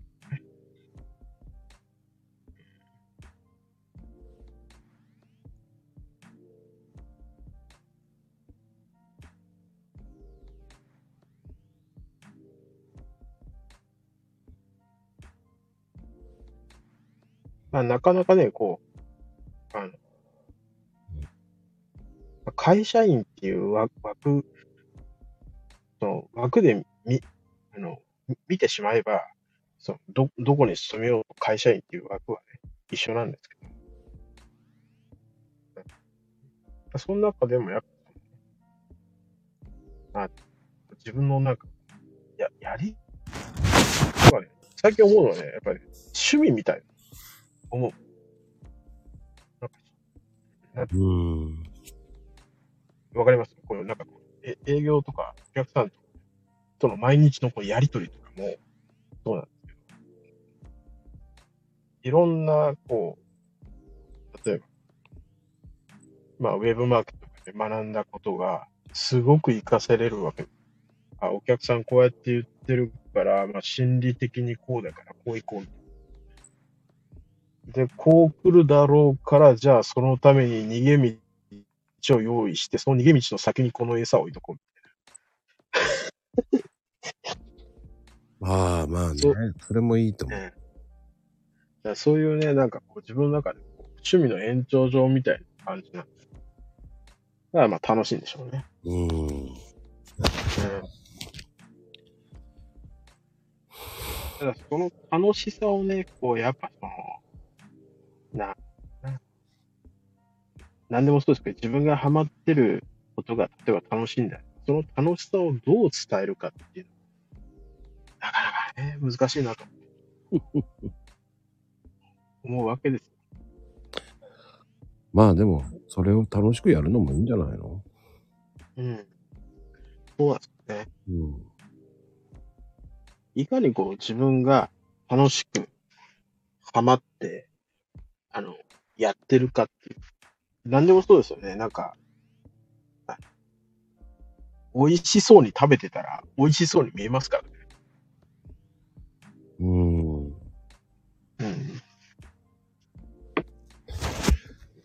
それはそうだね。まずそうに食べたらまずそうだからね。そうなんそうならない。うん。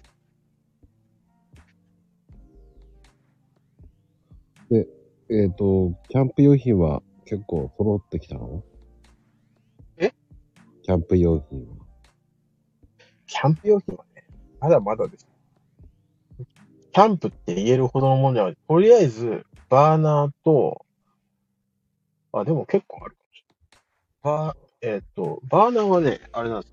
あの、外の、外って言っていいの？これ。外な。外な。わかんない。外ってあるじゃん。SOTO。うん。それのね、ST310 っていう、まあ、バーナーがあるんですけど、まあ、そのバーナーと、えーっと、あ、でもね、コーヒーグッズが増えたから。あの、コーヒーのさ、あの、サーバーあるじゃん。サーバー、サーバー？ドリップサーバーあるじはいはいはい。ゃん。ドリッパーか。ドリッパーはね、今、僕は使ってるのはあれですね。あの、外で使うのは樹脂のやつほー。あのーな、幅取らないっていうかさ、あの、い、いかようにも変形してくれるから、プラスチックとかだとさ、もうその形になっちゃう。あのー幅取るじゃん。うんで。も折りたためるからさ、樹脂だと。樹脂ってかゴム、ゴムなのかわかんない。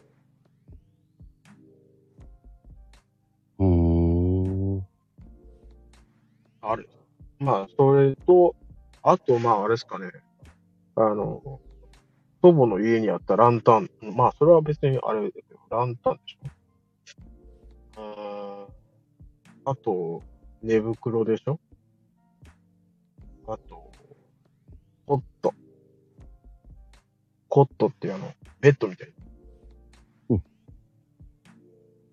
でね、あの、自分的には、そんななんか、すごいなんかドームみたいな、あのあの、なんていうのあの、テントいらないんですよ。どちらかというと、うん。何？あの、なんつうの一人、一人二人ぐらい入れるような、うん。こじまりしたやつがいい。あれ、なんていうの？名前が出てこないのよ、まだ。うんどのやつだろうテントいっぱいあるからな。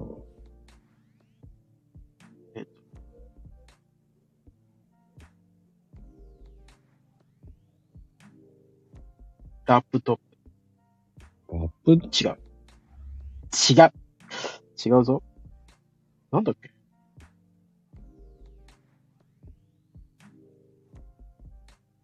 なんだろ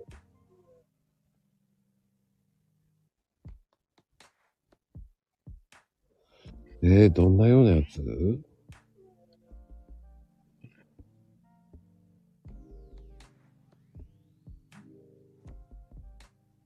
今日見て。こう、横穴とか横向きのとかあるでしょ？前にガバッた。前にガバ。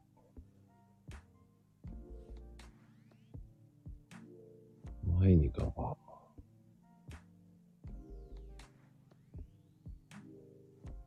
前にガバ。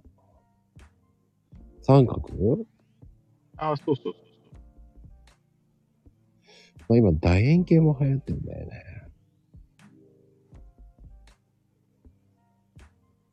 パップテントだ。おー。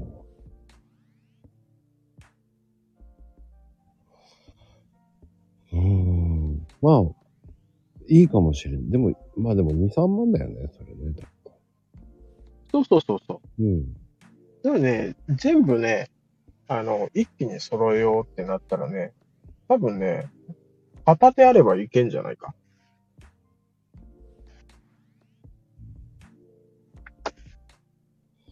まあ、まあ、でも僕はあんまりバーナー好きじゃないんで、焚き火？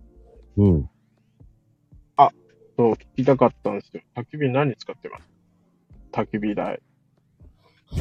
俺は2つ持ってるよ。あどんの、な形のやつ？ロゴスと、うん。ロゴスは長方形のピラミッドみたいな感じの、ちょっとあ。あ、はいはいはいはい。と、あとコールマンは丸いやつ。ああ、なにあの、あれ？あの、なんだっけ？二次燃焼だ。丸いやつ。うん。二次燃焼するやつ。あの、何？あの、塔みたいなやつ？ね。うん、コールマンは簡単。本当に丸いやつで、パタッパタって開けるやつ。パッパタってやっけ。円に、円のやつでね。円、円、円のやつでしょ？で丸いやつの。で、パタッパタって開けるってのはどっちに開けるそうそうそう。えーどっちに開けるの？どう開ける外、外に向けて。の外に開けるの？うん。あ組み立てが簡単です。あー、なるほど。で、ちなみに、その、ほら、キャンプ、キャンプでその焚き火するときのさ、その焚き火のその木っていうのはさ、何？あの、買ってくんの？うん。で、買ってきたら、今度それをさ、あの、裂くじゃない？うん。それはナイフでやってる。うん。斧。あ、斧でやってる。手斧で。うん。ああ、俺、ナタにしようかなと思ったんですけど。斧の方がいいかな。うん。まあ、両方持ってるけどね。ああ。斧はね、なんかあの、タスクバーナーみたい斧でもなくても、結局、いいからね。な。うん。まあ、とりあえず、ナタは買おうと思ったんですけどね。とりあえず、その、なんだろう、どうせ、なんだろう、あの、もともとある程度裁断してあるやつを多分買ってくるパターンだから、うん。あまあ、ナタあればいいかな。はじめなんかナイフにしようかなと思ったんだけど、けどナイフだと結局、そもそもね、なんだろう、サブ的な要素だから、まあ、ちょっと厳しいかなと思って。僕、ナイフも持っていくよ。あ、そうですか。切ってる時のナイフ必要だよ。あ、それ何？あの、ほあの、薄く削るために？そうそうそう。あはいはいはい。すいません。ちょっと、いるってます。そうなんだよ。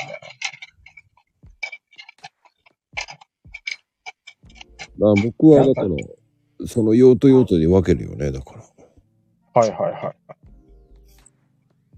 でも初心者が持つとしたら、やっぱ、あの、斧いる？うーん。ナタと斧だったら、どっちする？ナタでいいんじゃない？うん。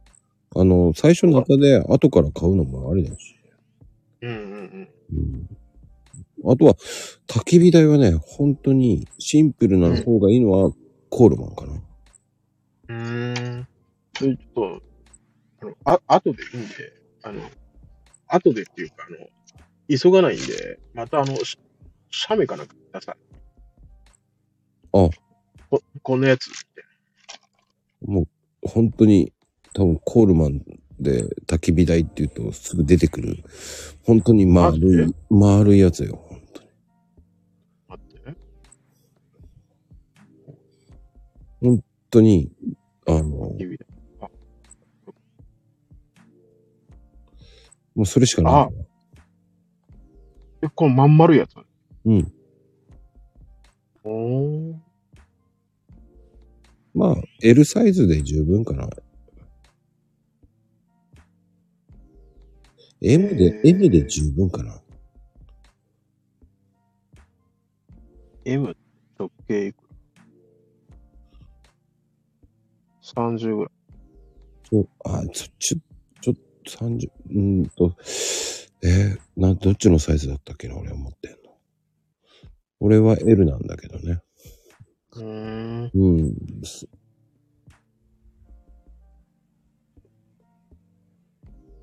確かに、なんか、楽だよ。まあ、あのーなんつったらいいの？うーん、そうね。えー、ロゴスもいいんだけど、うん。めんどくさいのよ。あ、俺が持ってるのは L ですね。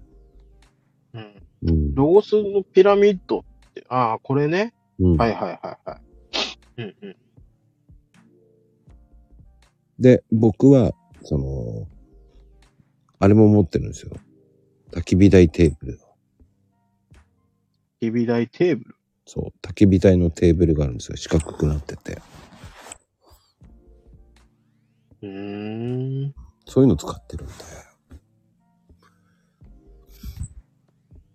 ああ。焚き火台テーブル。ああ、そういうことね。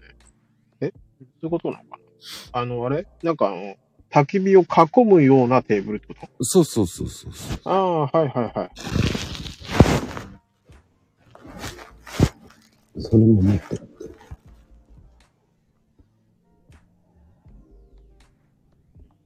で、網はね、網はね、100均の網で十分。うーん。うん。なんかさ、あの、焚き、焚き火台でほら、あの、A4 サイズになるさ、あの、なんだっけ、なんか、焚き火台のココンパクト焚き火台ってあるじゃん。おー、ほいほいほい。なんか板をさ、こう、A4 サイズのさ、板をさ、あの、なんていうの ?2 枚、2枚を一つにペチャっとこう、若干その角度つけて、合体させて、それをなんか台の上に置く、そういうやつなんですけど。うんうんうん。それは一人用だからね。うん。どっちがいいかだよね。俺は、その、それでも関係なく、それを使って、ね。うん気分によってそっちにピラミッドコールマンにするか、あの、ね。ああ、そういう。ことか。うん。そうね。あの、選択肢を持っとくってことは結構大事かもしれないですね。うん。で、こう、なんだろう。おしゃれっぽく行きたいんだったら、そういう風にしたりとか。うん。で、あの、キャンプ場によって、こう、上級者向きのようなところがあるところは、やっぱギアを2つ出したりしてね、焚き火台も2台出してね、うんうん焚き火やりながら、その料理する焚き火台、そのコールマンの方を料理する方にしたりとか、うん。そっちは炭にしたり。うん。焚き火の台と、2つ使うっていう時もあるし。そうすると、おしゃれでしょっていう。なん。でもかん。でもね、あれですよね。一個でね、全部やろうみたいなね。それがね、ちょっとそもそもね、あの、なん間違ってる。うん。うん。いや、一個で全部やってもいいんだけど、うん。冬キャンやったら寒いし、うん。うん。まあ、片付けたらめんどくさいかもしれないけど、うん。うん。どこにこだわるかじゃないそうだって、それ、ソロで楽しむ人は、コンパクトにすしたいっていう人もいるしね。うん。うん。余計なものもいらないとか。でもそれは、その自由だと思う。うん。うん。好きにやればいいんだよって思うし、まあ、そうそそれを、これはノーだよっていうのはないし。あの、あれキャンプするにあたって、そのキャンプまでまず行ってないのがあって、うん。キャンプするために、キャンプを、キャンプのその道具あるじゃないですか。普段から、その、まあ燃料とかもあるから、普段常時つ積んどくわけにはいかないんで、まあ別に家に置いててもいいんだけど、あの、倉庫にさ、うん。あの、棚作って、今その棚を作り、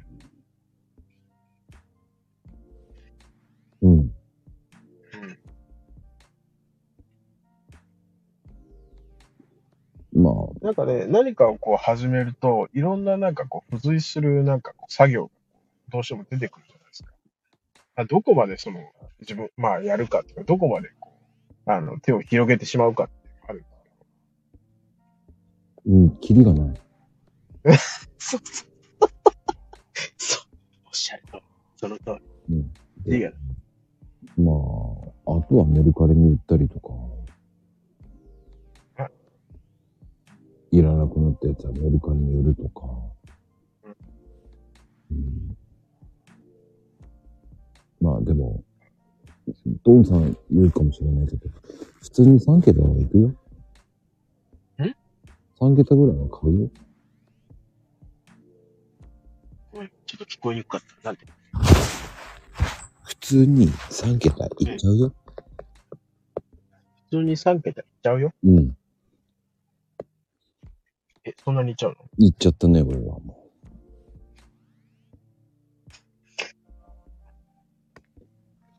そこまでこだわる？う。だってここまで。テントもだって3つあるしね。1軍、2軍、3軍って。一軍、ちなみに一軍と三軍の違いは何？でしょうーん。1軍と3軍の違い、は ?1 軍はやっぱり2ルームだよね。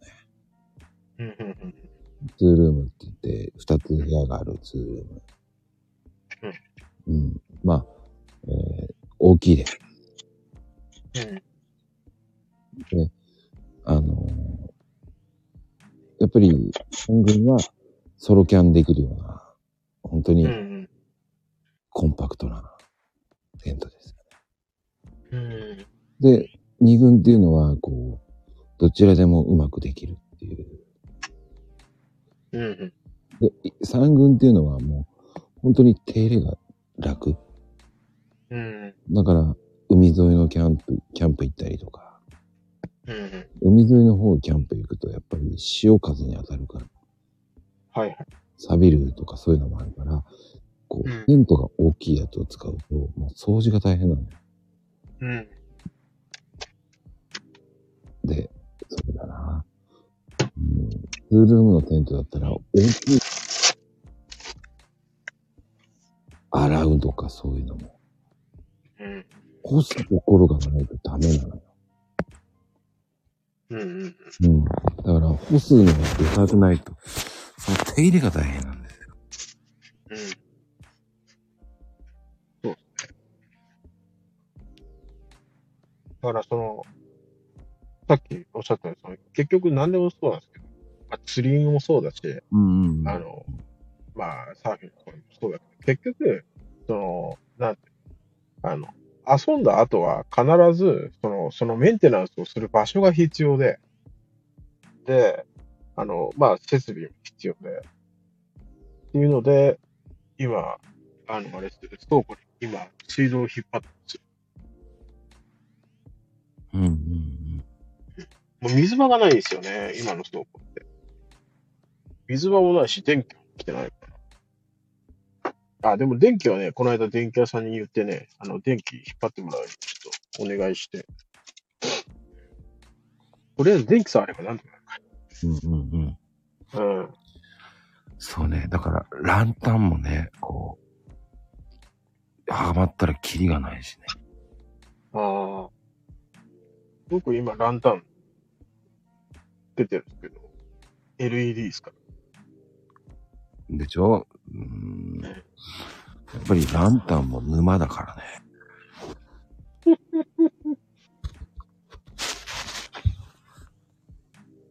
沼りそうで怖い。やっぱり LED とはさ、また、LED は味気がないじゃんっていう。うん。ガソリンとかさ、灯油ランタンの方がさ、うん。ガソリンの方が色合いがいいしさ、うんうんうん。うん、ちょっと赤みがかかって。なんかね、あの、オイル、お、あの、なんだっけ、オイルバーナーってあるじゃないですか。まあ僕まだ持ってないんですけど、うんなんかいろいろね、ちょこちょこ、あの、揃えていきたいなと。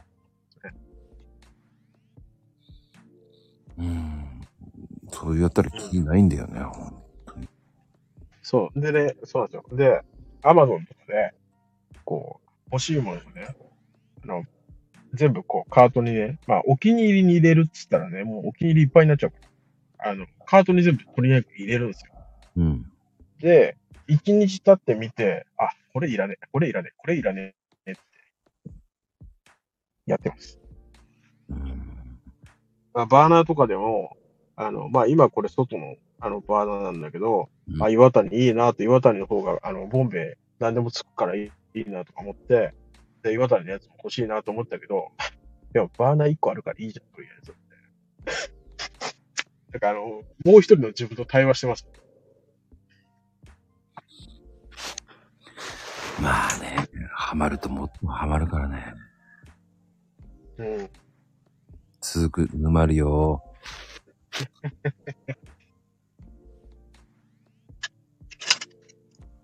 うん。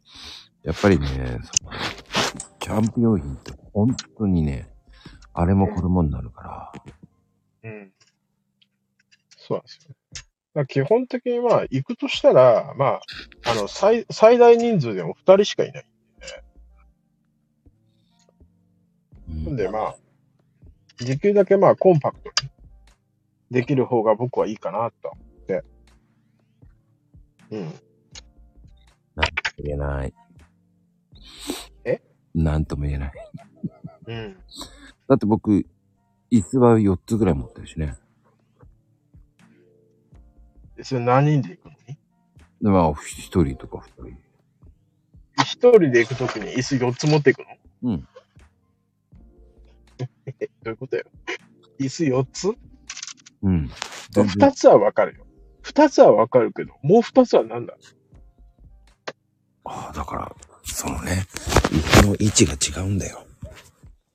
ああ、なるほ超リラックスできる石、椅子とか。ど。うん。うん。あと、そうね、焚き火台とうん。焼きながら食べるから、うんうんうん。ちょっとあぐらかいて低い位置の椅子とか。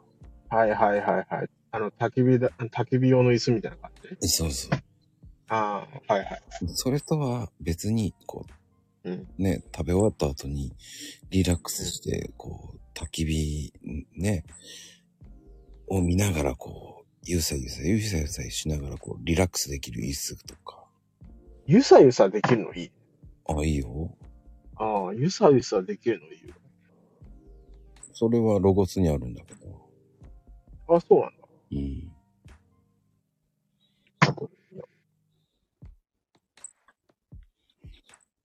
1万ちょっとぐらいかな。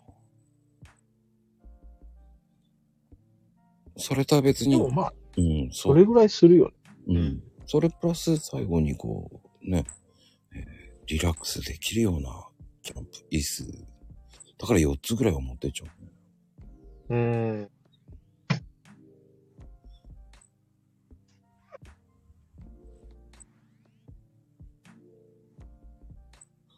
だってソロキャンだから、そうそう、ハンモックチェアがいいの。ああ、わかる。確かに。それはいい。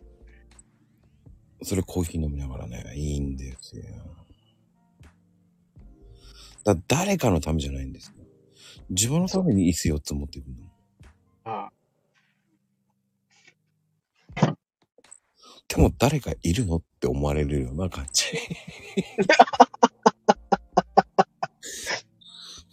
思議、不思議がられるけどね。そんなにいるの？一人なの？あ、いるいるいるいる。やっぱり、そう。椅子ね、すわ、す、比べてみればわかるよ。座り心地全然違うから。いや、わかりますわかります。それはわかります。うん。椅子って大事なの？よ。ああの、あのね、本当に。でも大事よ。そんで、うん。その、椅子の横に、こう、少し斜めにできる椅子とかね。うんうんうん。そこで、こう、太ももが圧迫されないような椅子とか。うんそういうのが大事なのよ。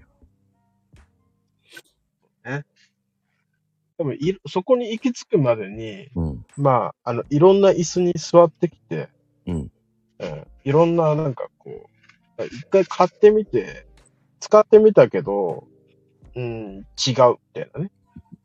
で、それでまた買い直して、みたいな。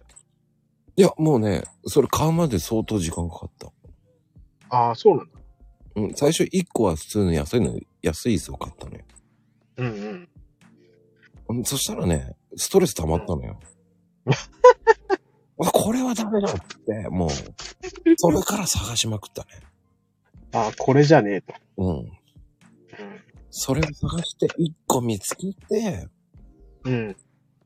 そこからね、やっていくうちにね、これも欲しい、あれも欲しい、こういうのが欲しいっていうのになってくるから。うんうんうんうんうん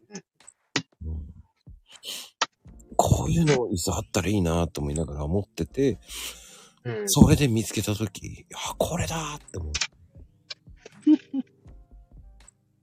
それ絶対嬉しいよね、なんかね。だからそういうなんかこう、理想のものっていうか、なんか探し求めてたやつに、なんか、出会った時の、こう、高揚感、嬉しさっていうか、そうそうそう。それも、あるよね。だからブランドじゃないんだよね。だからノンブランドなんだよね、そういう。はいはいはいはい。わ、これだよ待ってたーとか言ってるのがね、一人で絶賛してた。このバースのプルもいいな。このね、要は、簡単に言うと、あぐらかいても椅子が座れるようなね。うんうんうん。理想ですね。うん。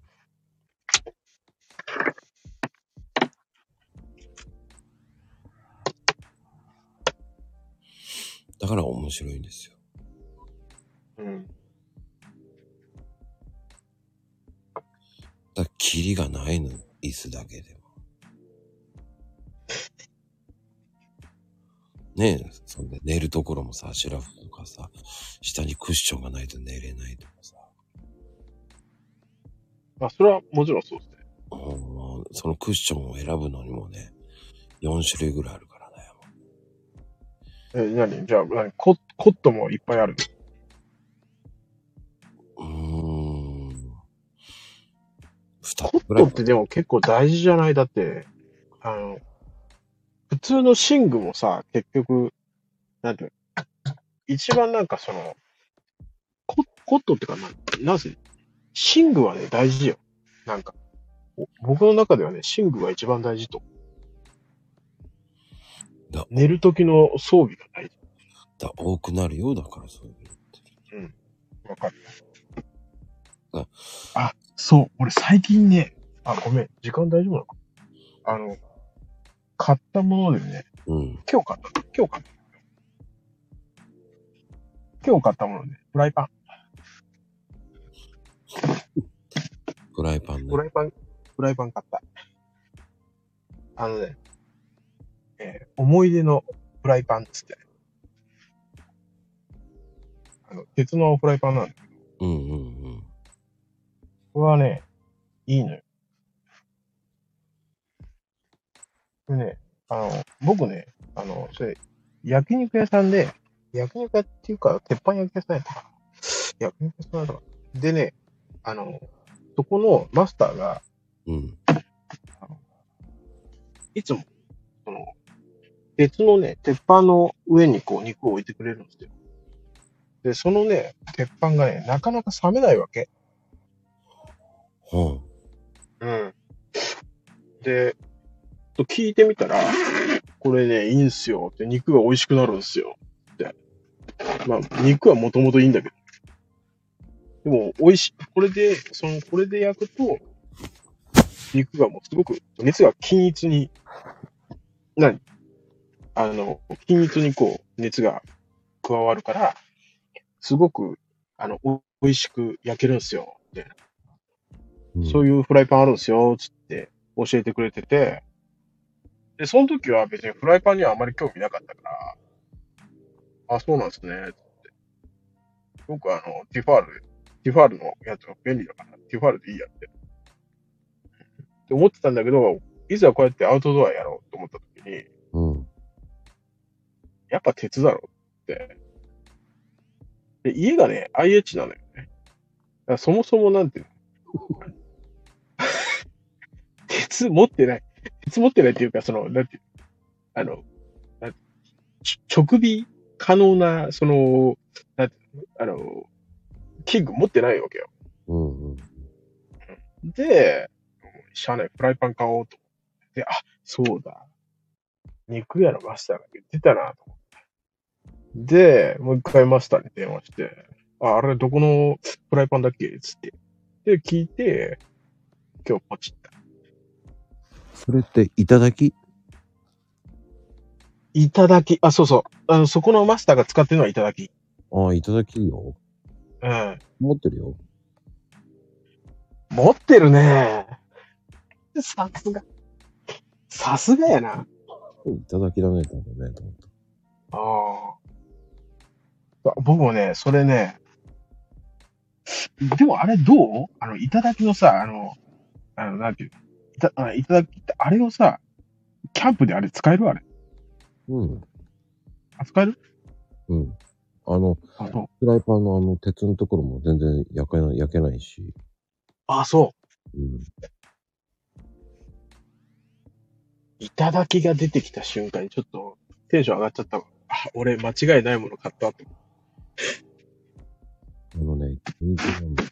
炭火での。ただね、俺が、僕が買ったのはね、あの、い、いただき、あの、いただきじゃなくて、あの、普通のフライパンなんだよ。あそう。僕はいただきなんですうん。よ。高いのよって。高い高い。だって、あれ、3万、3万ぐらいする。そうそう3万前後ぐらいした。で俺、買ったのフライパン20センチだよ。直径。そう。26センチですよ、僕のは。あ、26? うん。まあ、とりあえず小さいやつから攻めていこうと。うん。でもね、いいよ。うん。本当に、あの、いいんですうん。っていうね。よ。で、もう一回買ったらもう一生もんだから、ほとんど。うん。なんかその、なんか、おその中でね、その最近ね、育てるっていう言葉がすごい僕の中ですごくキーワードであって、で、あの、そのね、あの、ホームページにも書いてあったのが、あの、毎回毎回油をこう馴染ませて、フライパンを育ててください。書いてある。そうです。これや。これや。それが大事なのよ。そう。あとね、手がかかる分ね、あの、なんていうのかな。こう、なんていうの、いいものになっていくっていうか。まあ、川で言うところのエイジングみたいうんうんうん。な。うん。本当にやばいから。うまいから。いや、楽しみだな。一時でもね、あれ手に入れなかったじゃん。すっごいなんか納期かかってて。あ、知らない。全然。もう、あ、そう？だいぶ前から買ってる。ああ、そうなんだ。お目が高いね、やっぱね。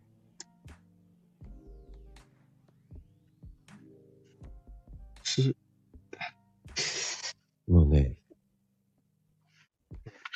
すっごいうまいんです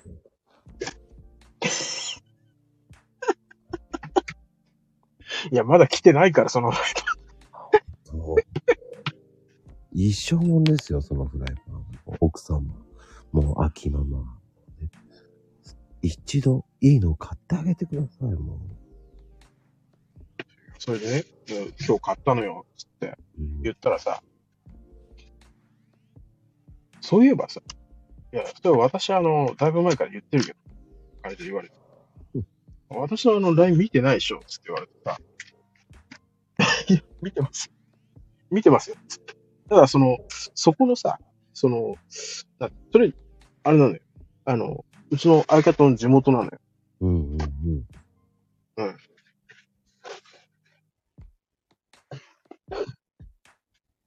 いそれで、うんそうそう。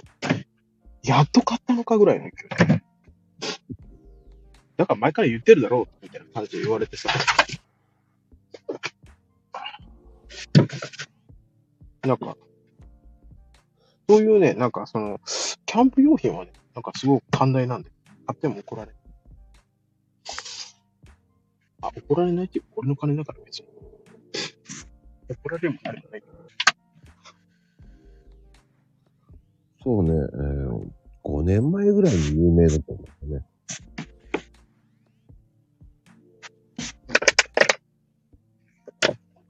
ああ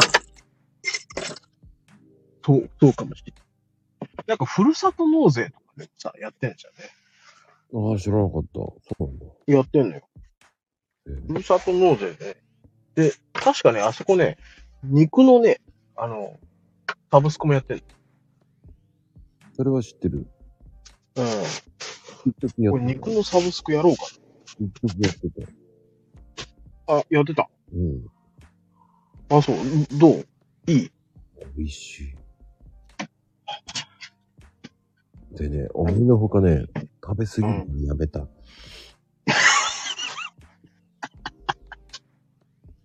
したらね、なにレギュラーコースだったの？そうよ。あ、レギュラーコースだったんだ。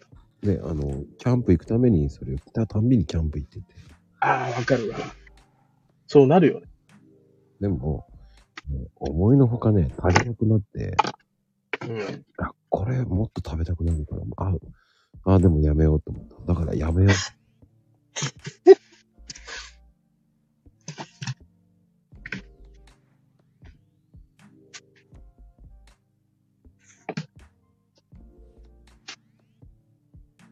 あるのよ。もうね、本当に。ち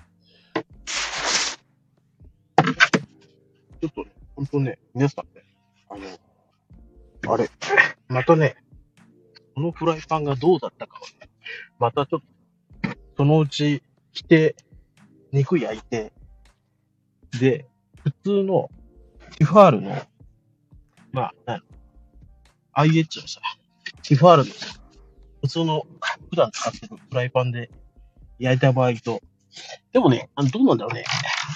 本当に美味しいかどうかはさ、なんだろう。あの、あんまりいい肉じゃ、いい、いい肉でやってもさ、わかんないからさ、あのね、わかんないことね。あのね、普通の 4G ビート柔らかく感じ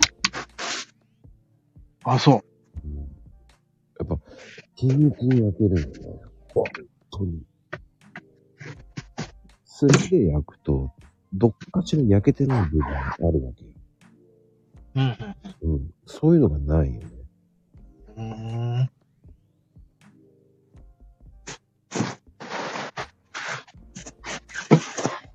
あの、それがいいっていうわけじゃないけど、うん、まあ、うん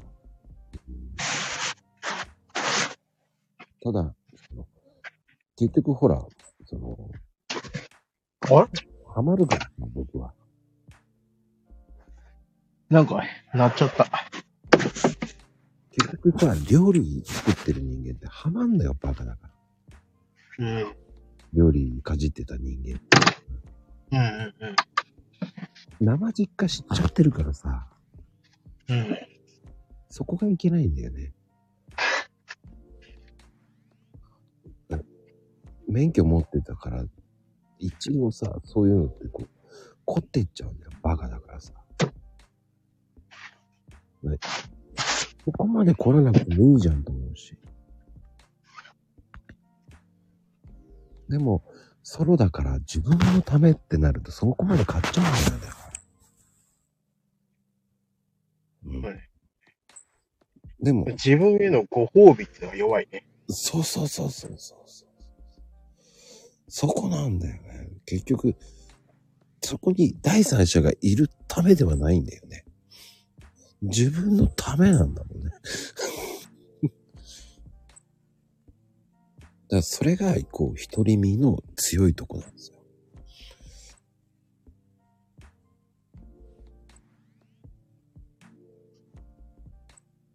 そういうことですよ。そうなんですよ。いいんですよ。人のためじゃないですよ。自分のためなんですもんそのためのソロですから。ああ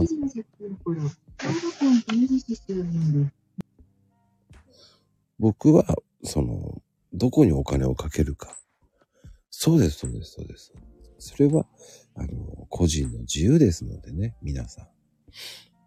そうですよ。あの、レオパパはガンプラにめちゃめちゃ凝るのと一緒ですから。そうですよ。そこがキャンプになるのか。そうですよ。で、プラモのうんガンプラに行くとか、そこがこうキャンプに行くだけですから。そうですよ。そう。そのためです。そんで、えー暇がある時にキャンプ用品見に行っちゃって。なんじゃこの新製品っつって、買ってしまいそうになるけど買わないっていうね、その、その戦いを負けないで、今のキャンプの道具は最高なんだよと思いながらね。そういう格闘しながらね。本当に。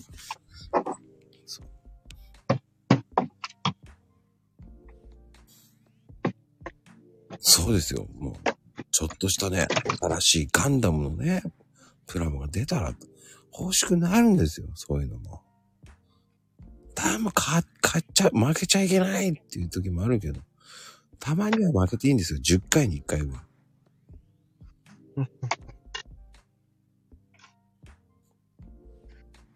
また買ってきたのか。だから、あの、その自分のために買うっていうのはいいと思います。そうね。うん。あのね、僕の、あの、キャンプ用品買うときは、えー5分悩んだら買うと思ってます。うんうんうん。まあ、どうしよっかな。ちょっと考えてきますって言ったのは、か、買わないね。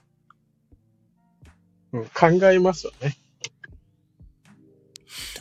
あのね、キャンプ用品ってね、3周ぐらい回るんだよね。?3 周ぐらい。そうそうそう。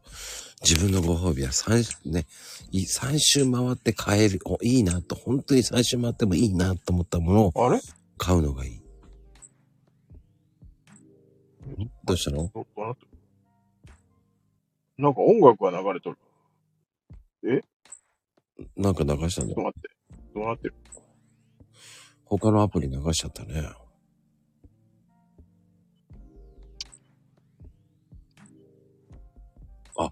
でもいい時間だよね、どんちゃんね。もう本当にえ？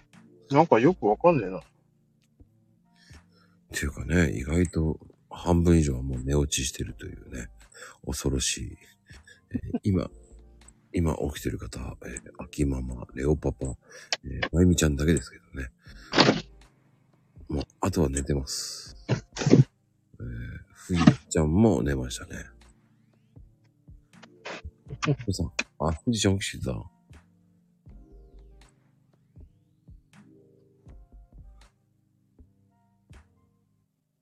あら、起きてましたか。あら、一珍しく起きてたのね。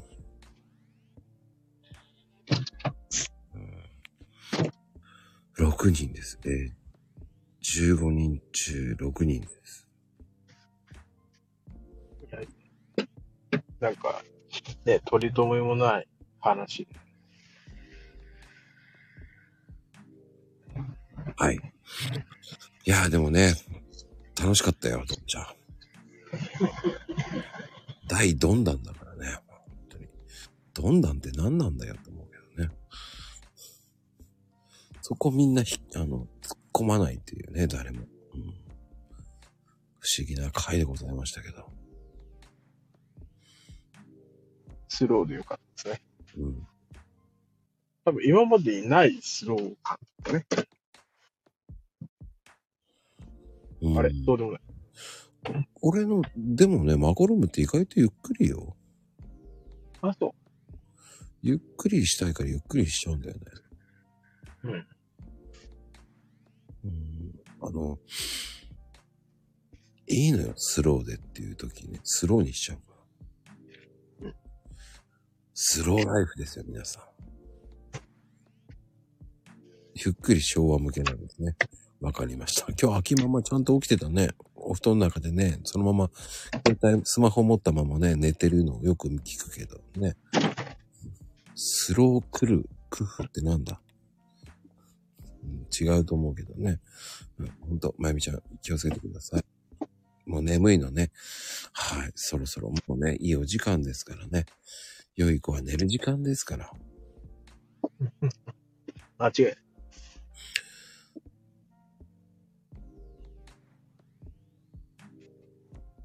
スマホがバンって顔に落ちるのか。ちょっと怪我せないようにね。本当に。あの、芸能人は顔が命ですから。気をつけてくださいね。本当に。ね。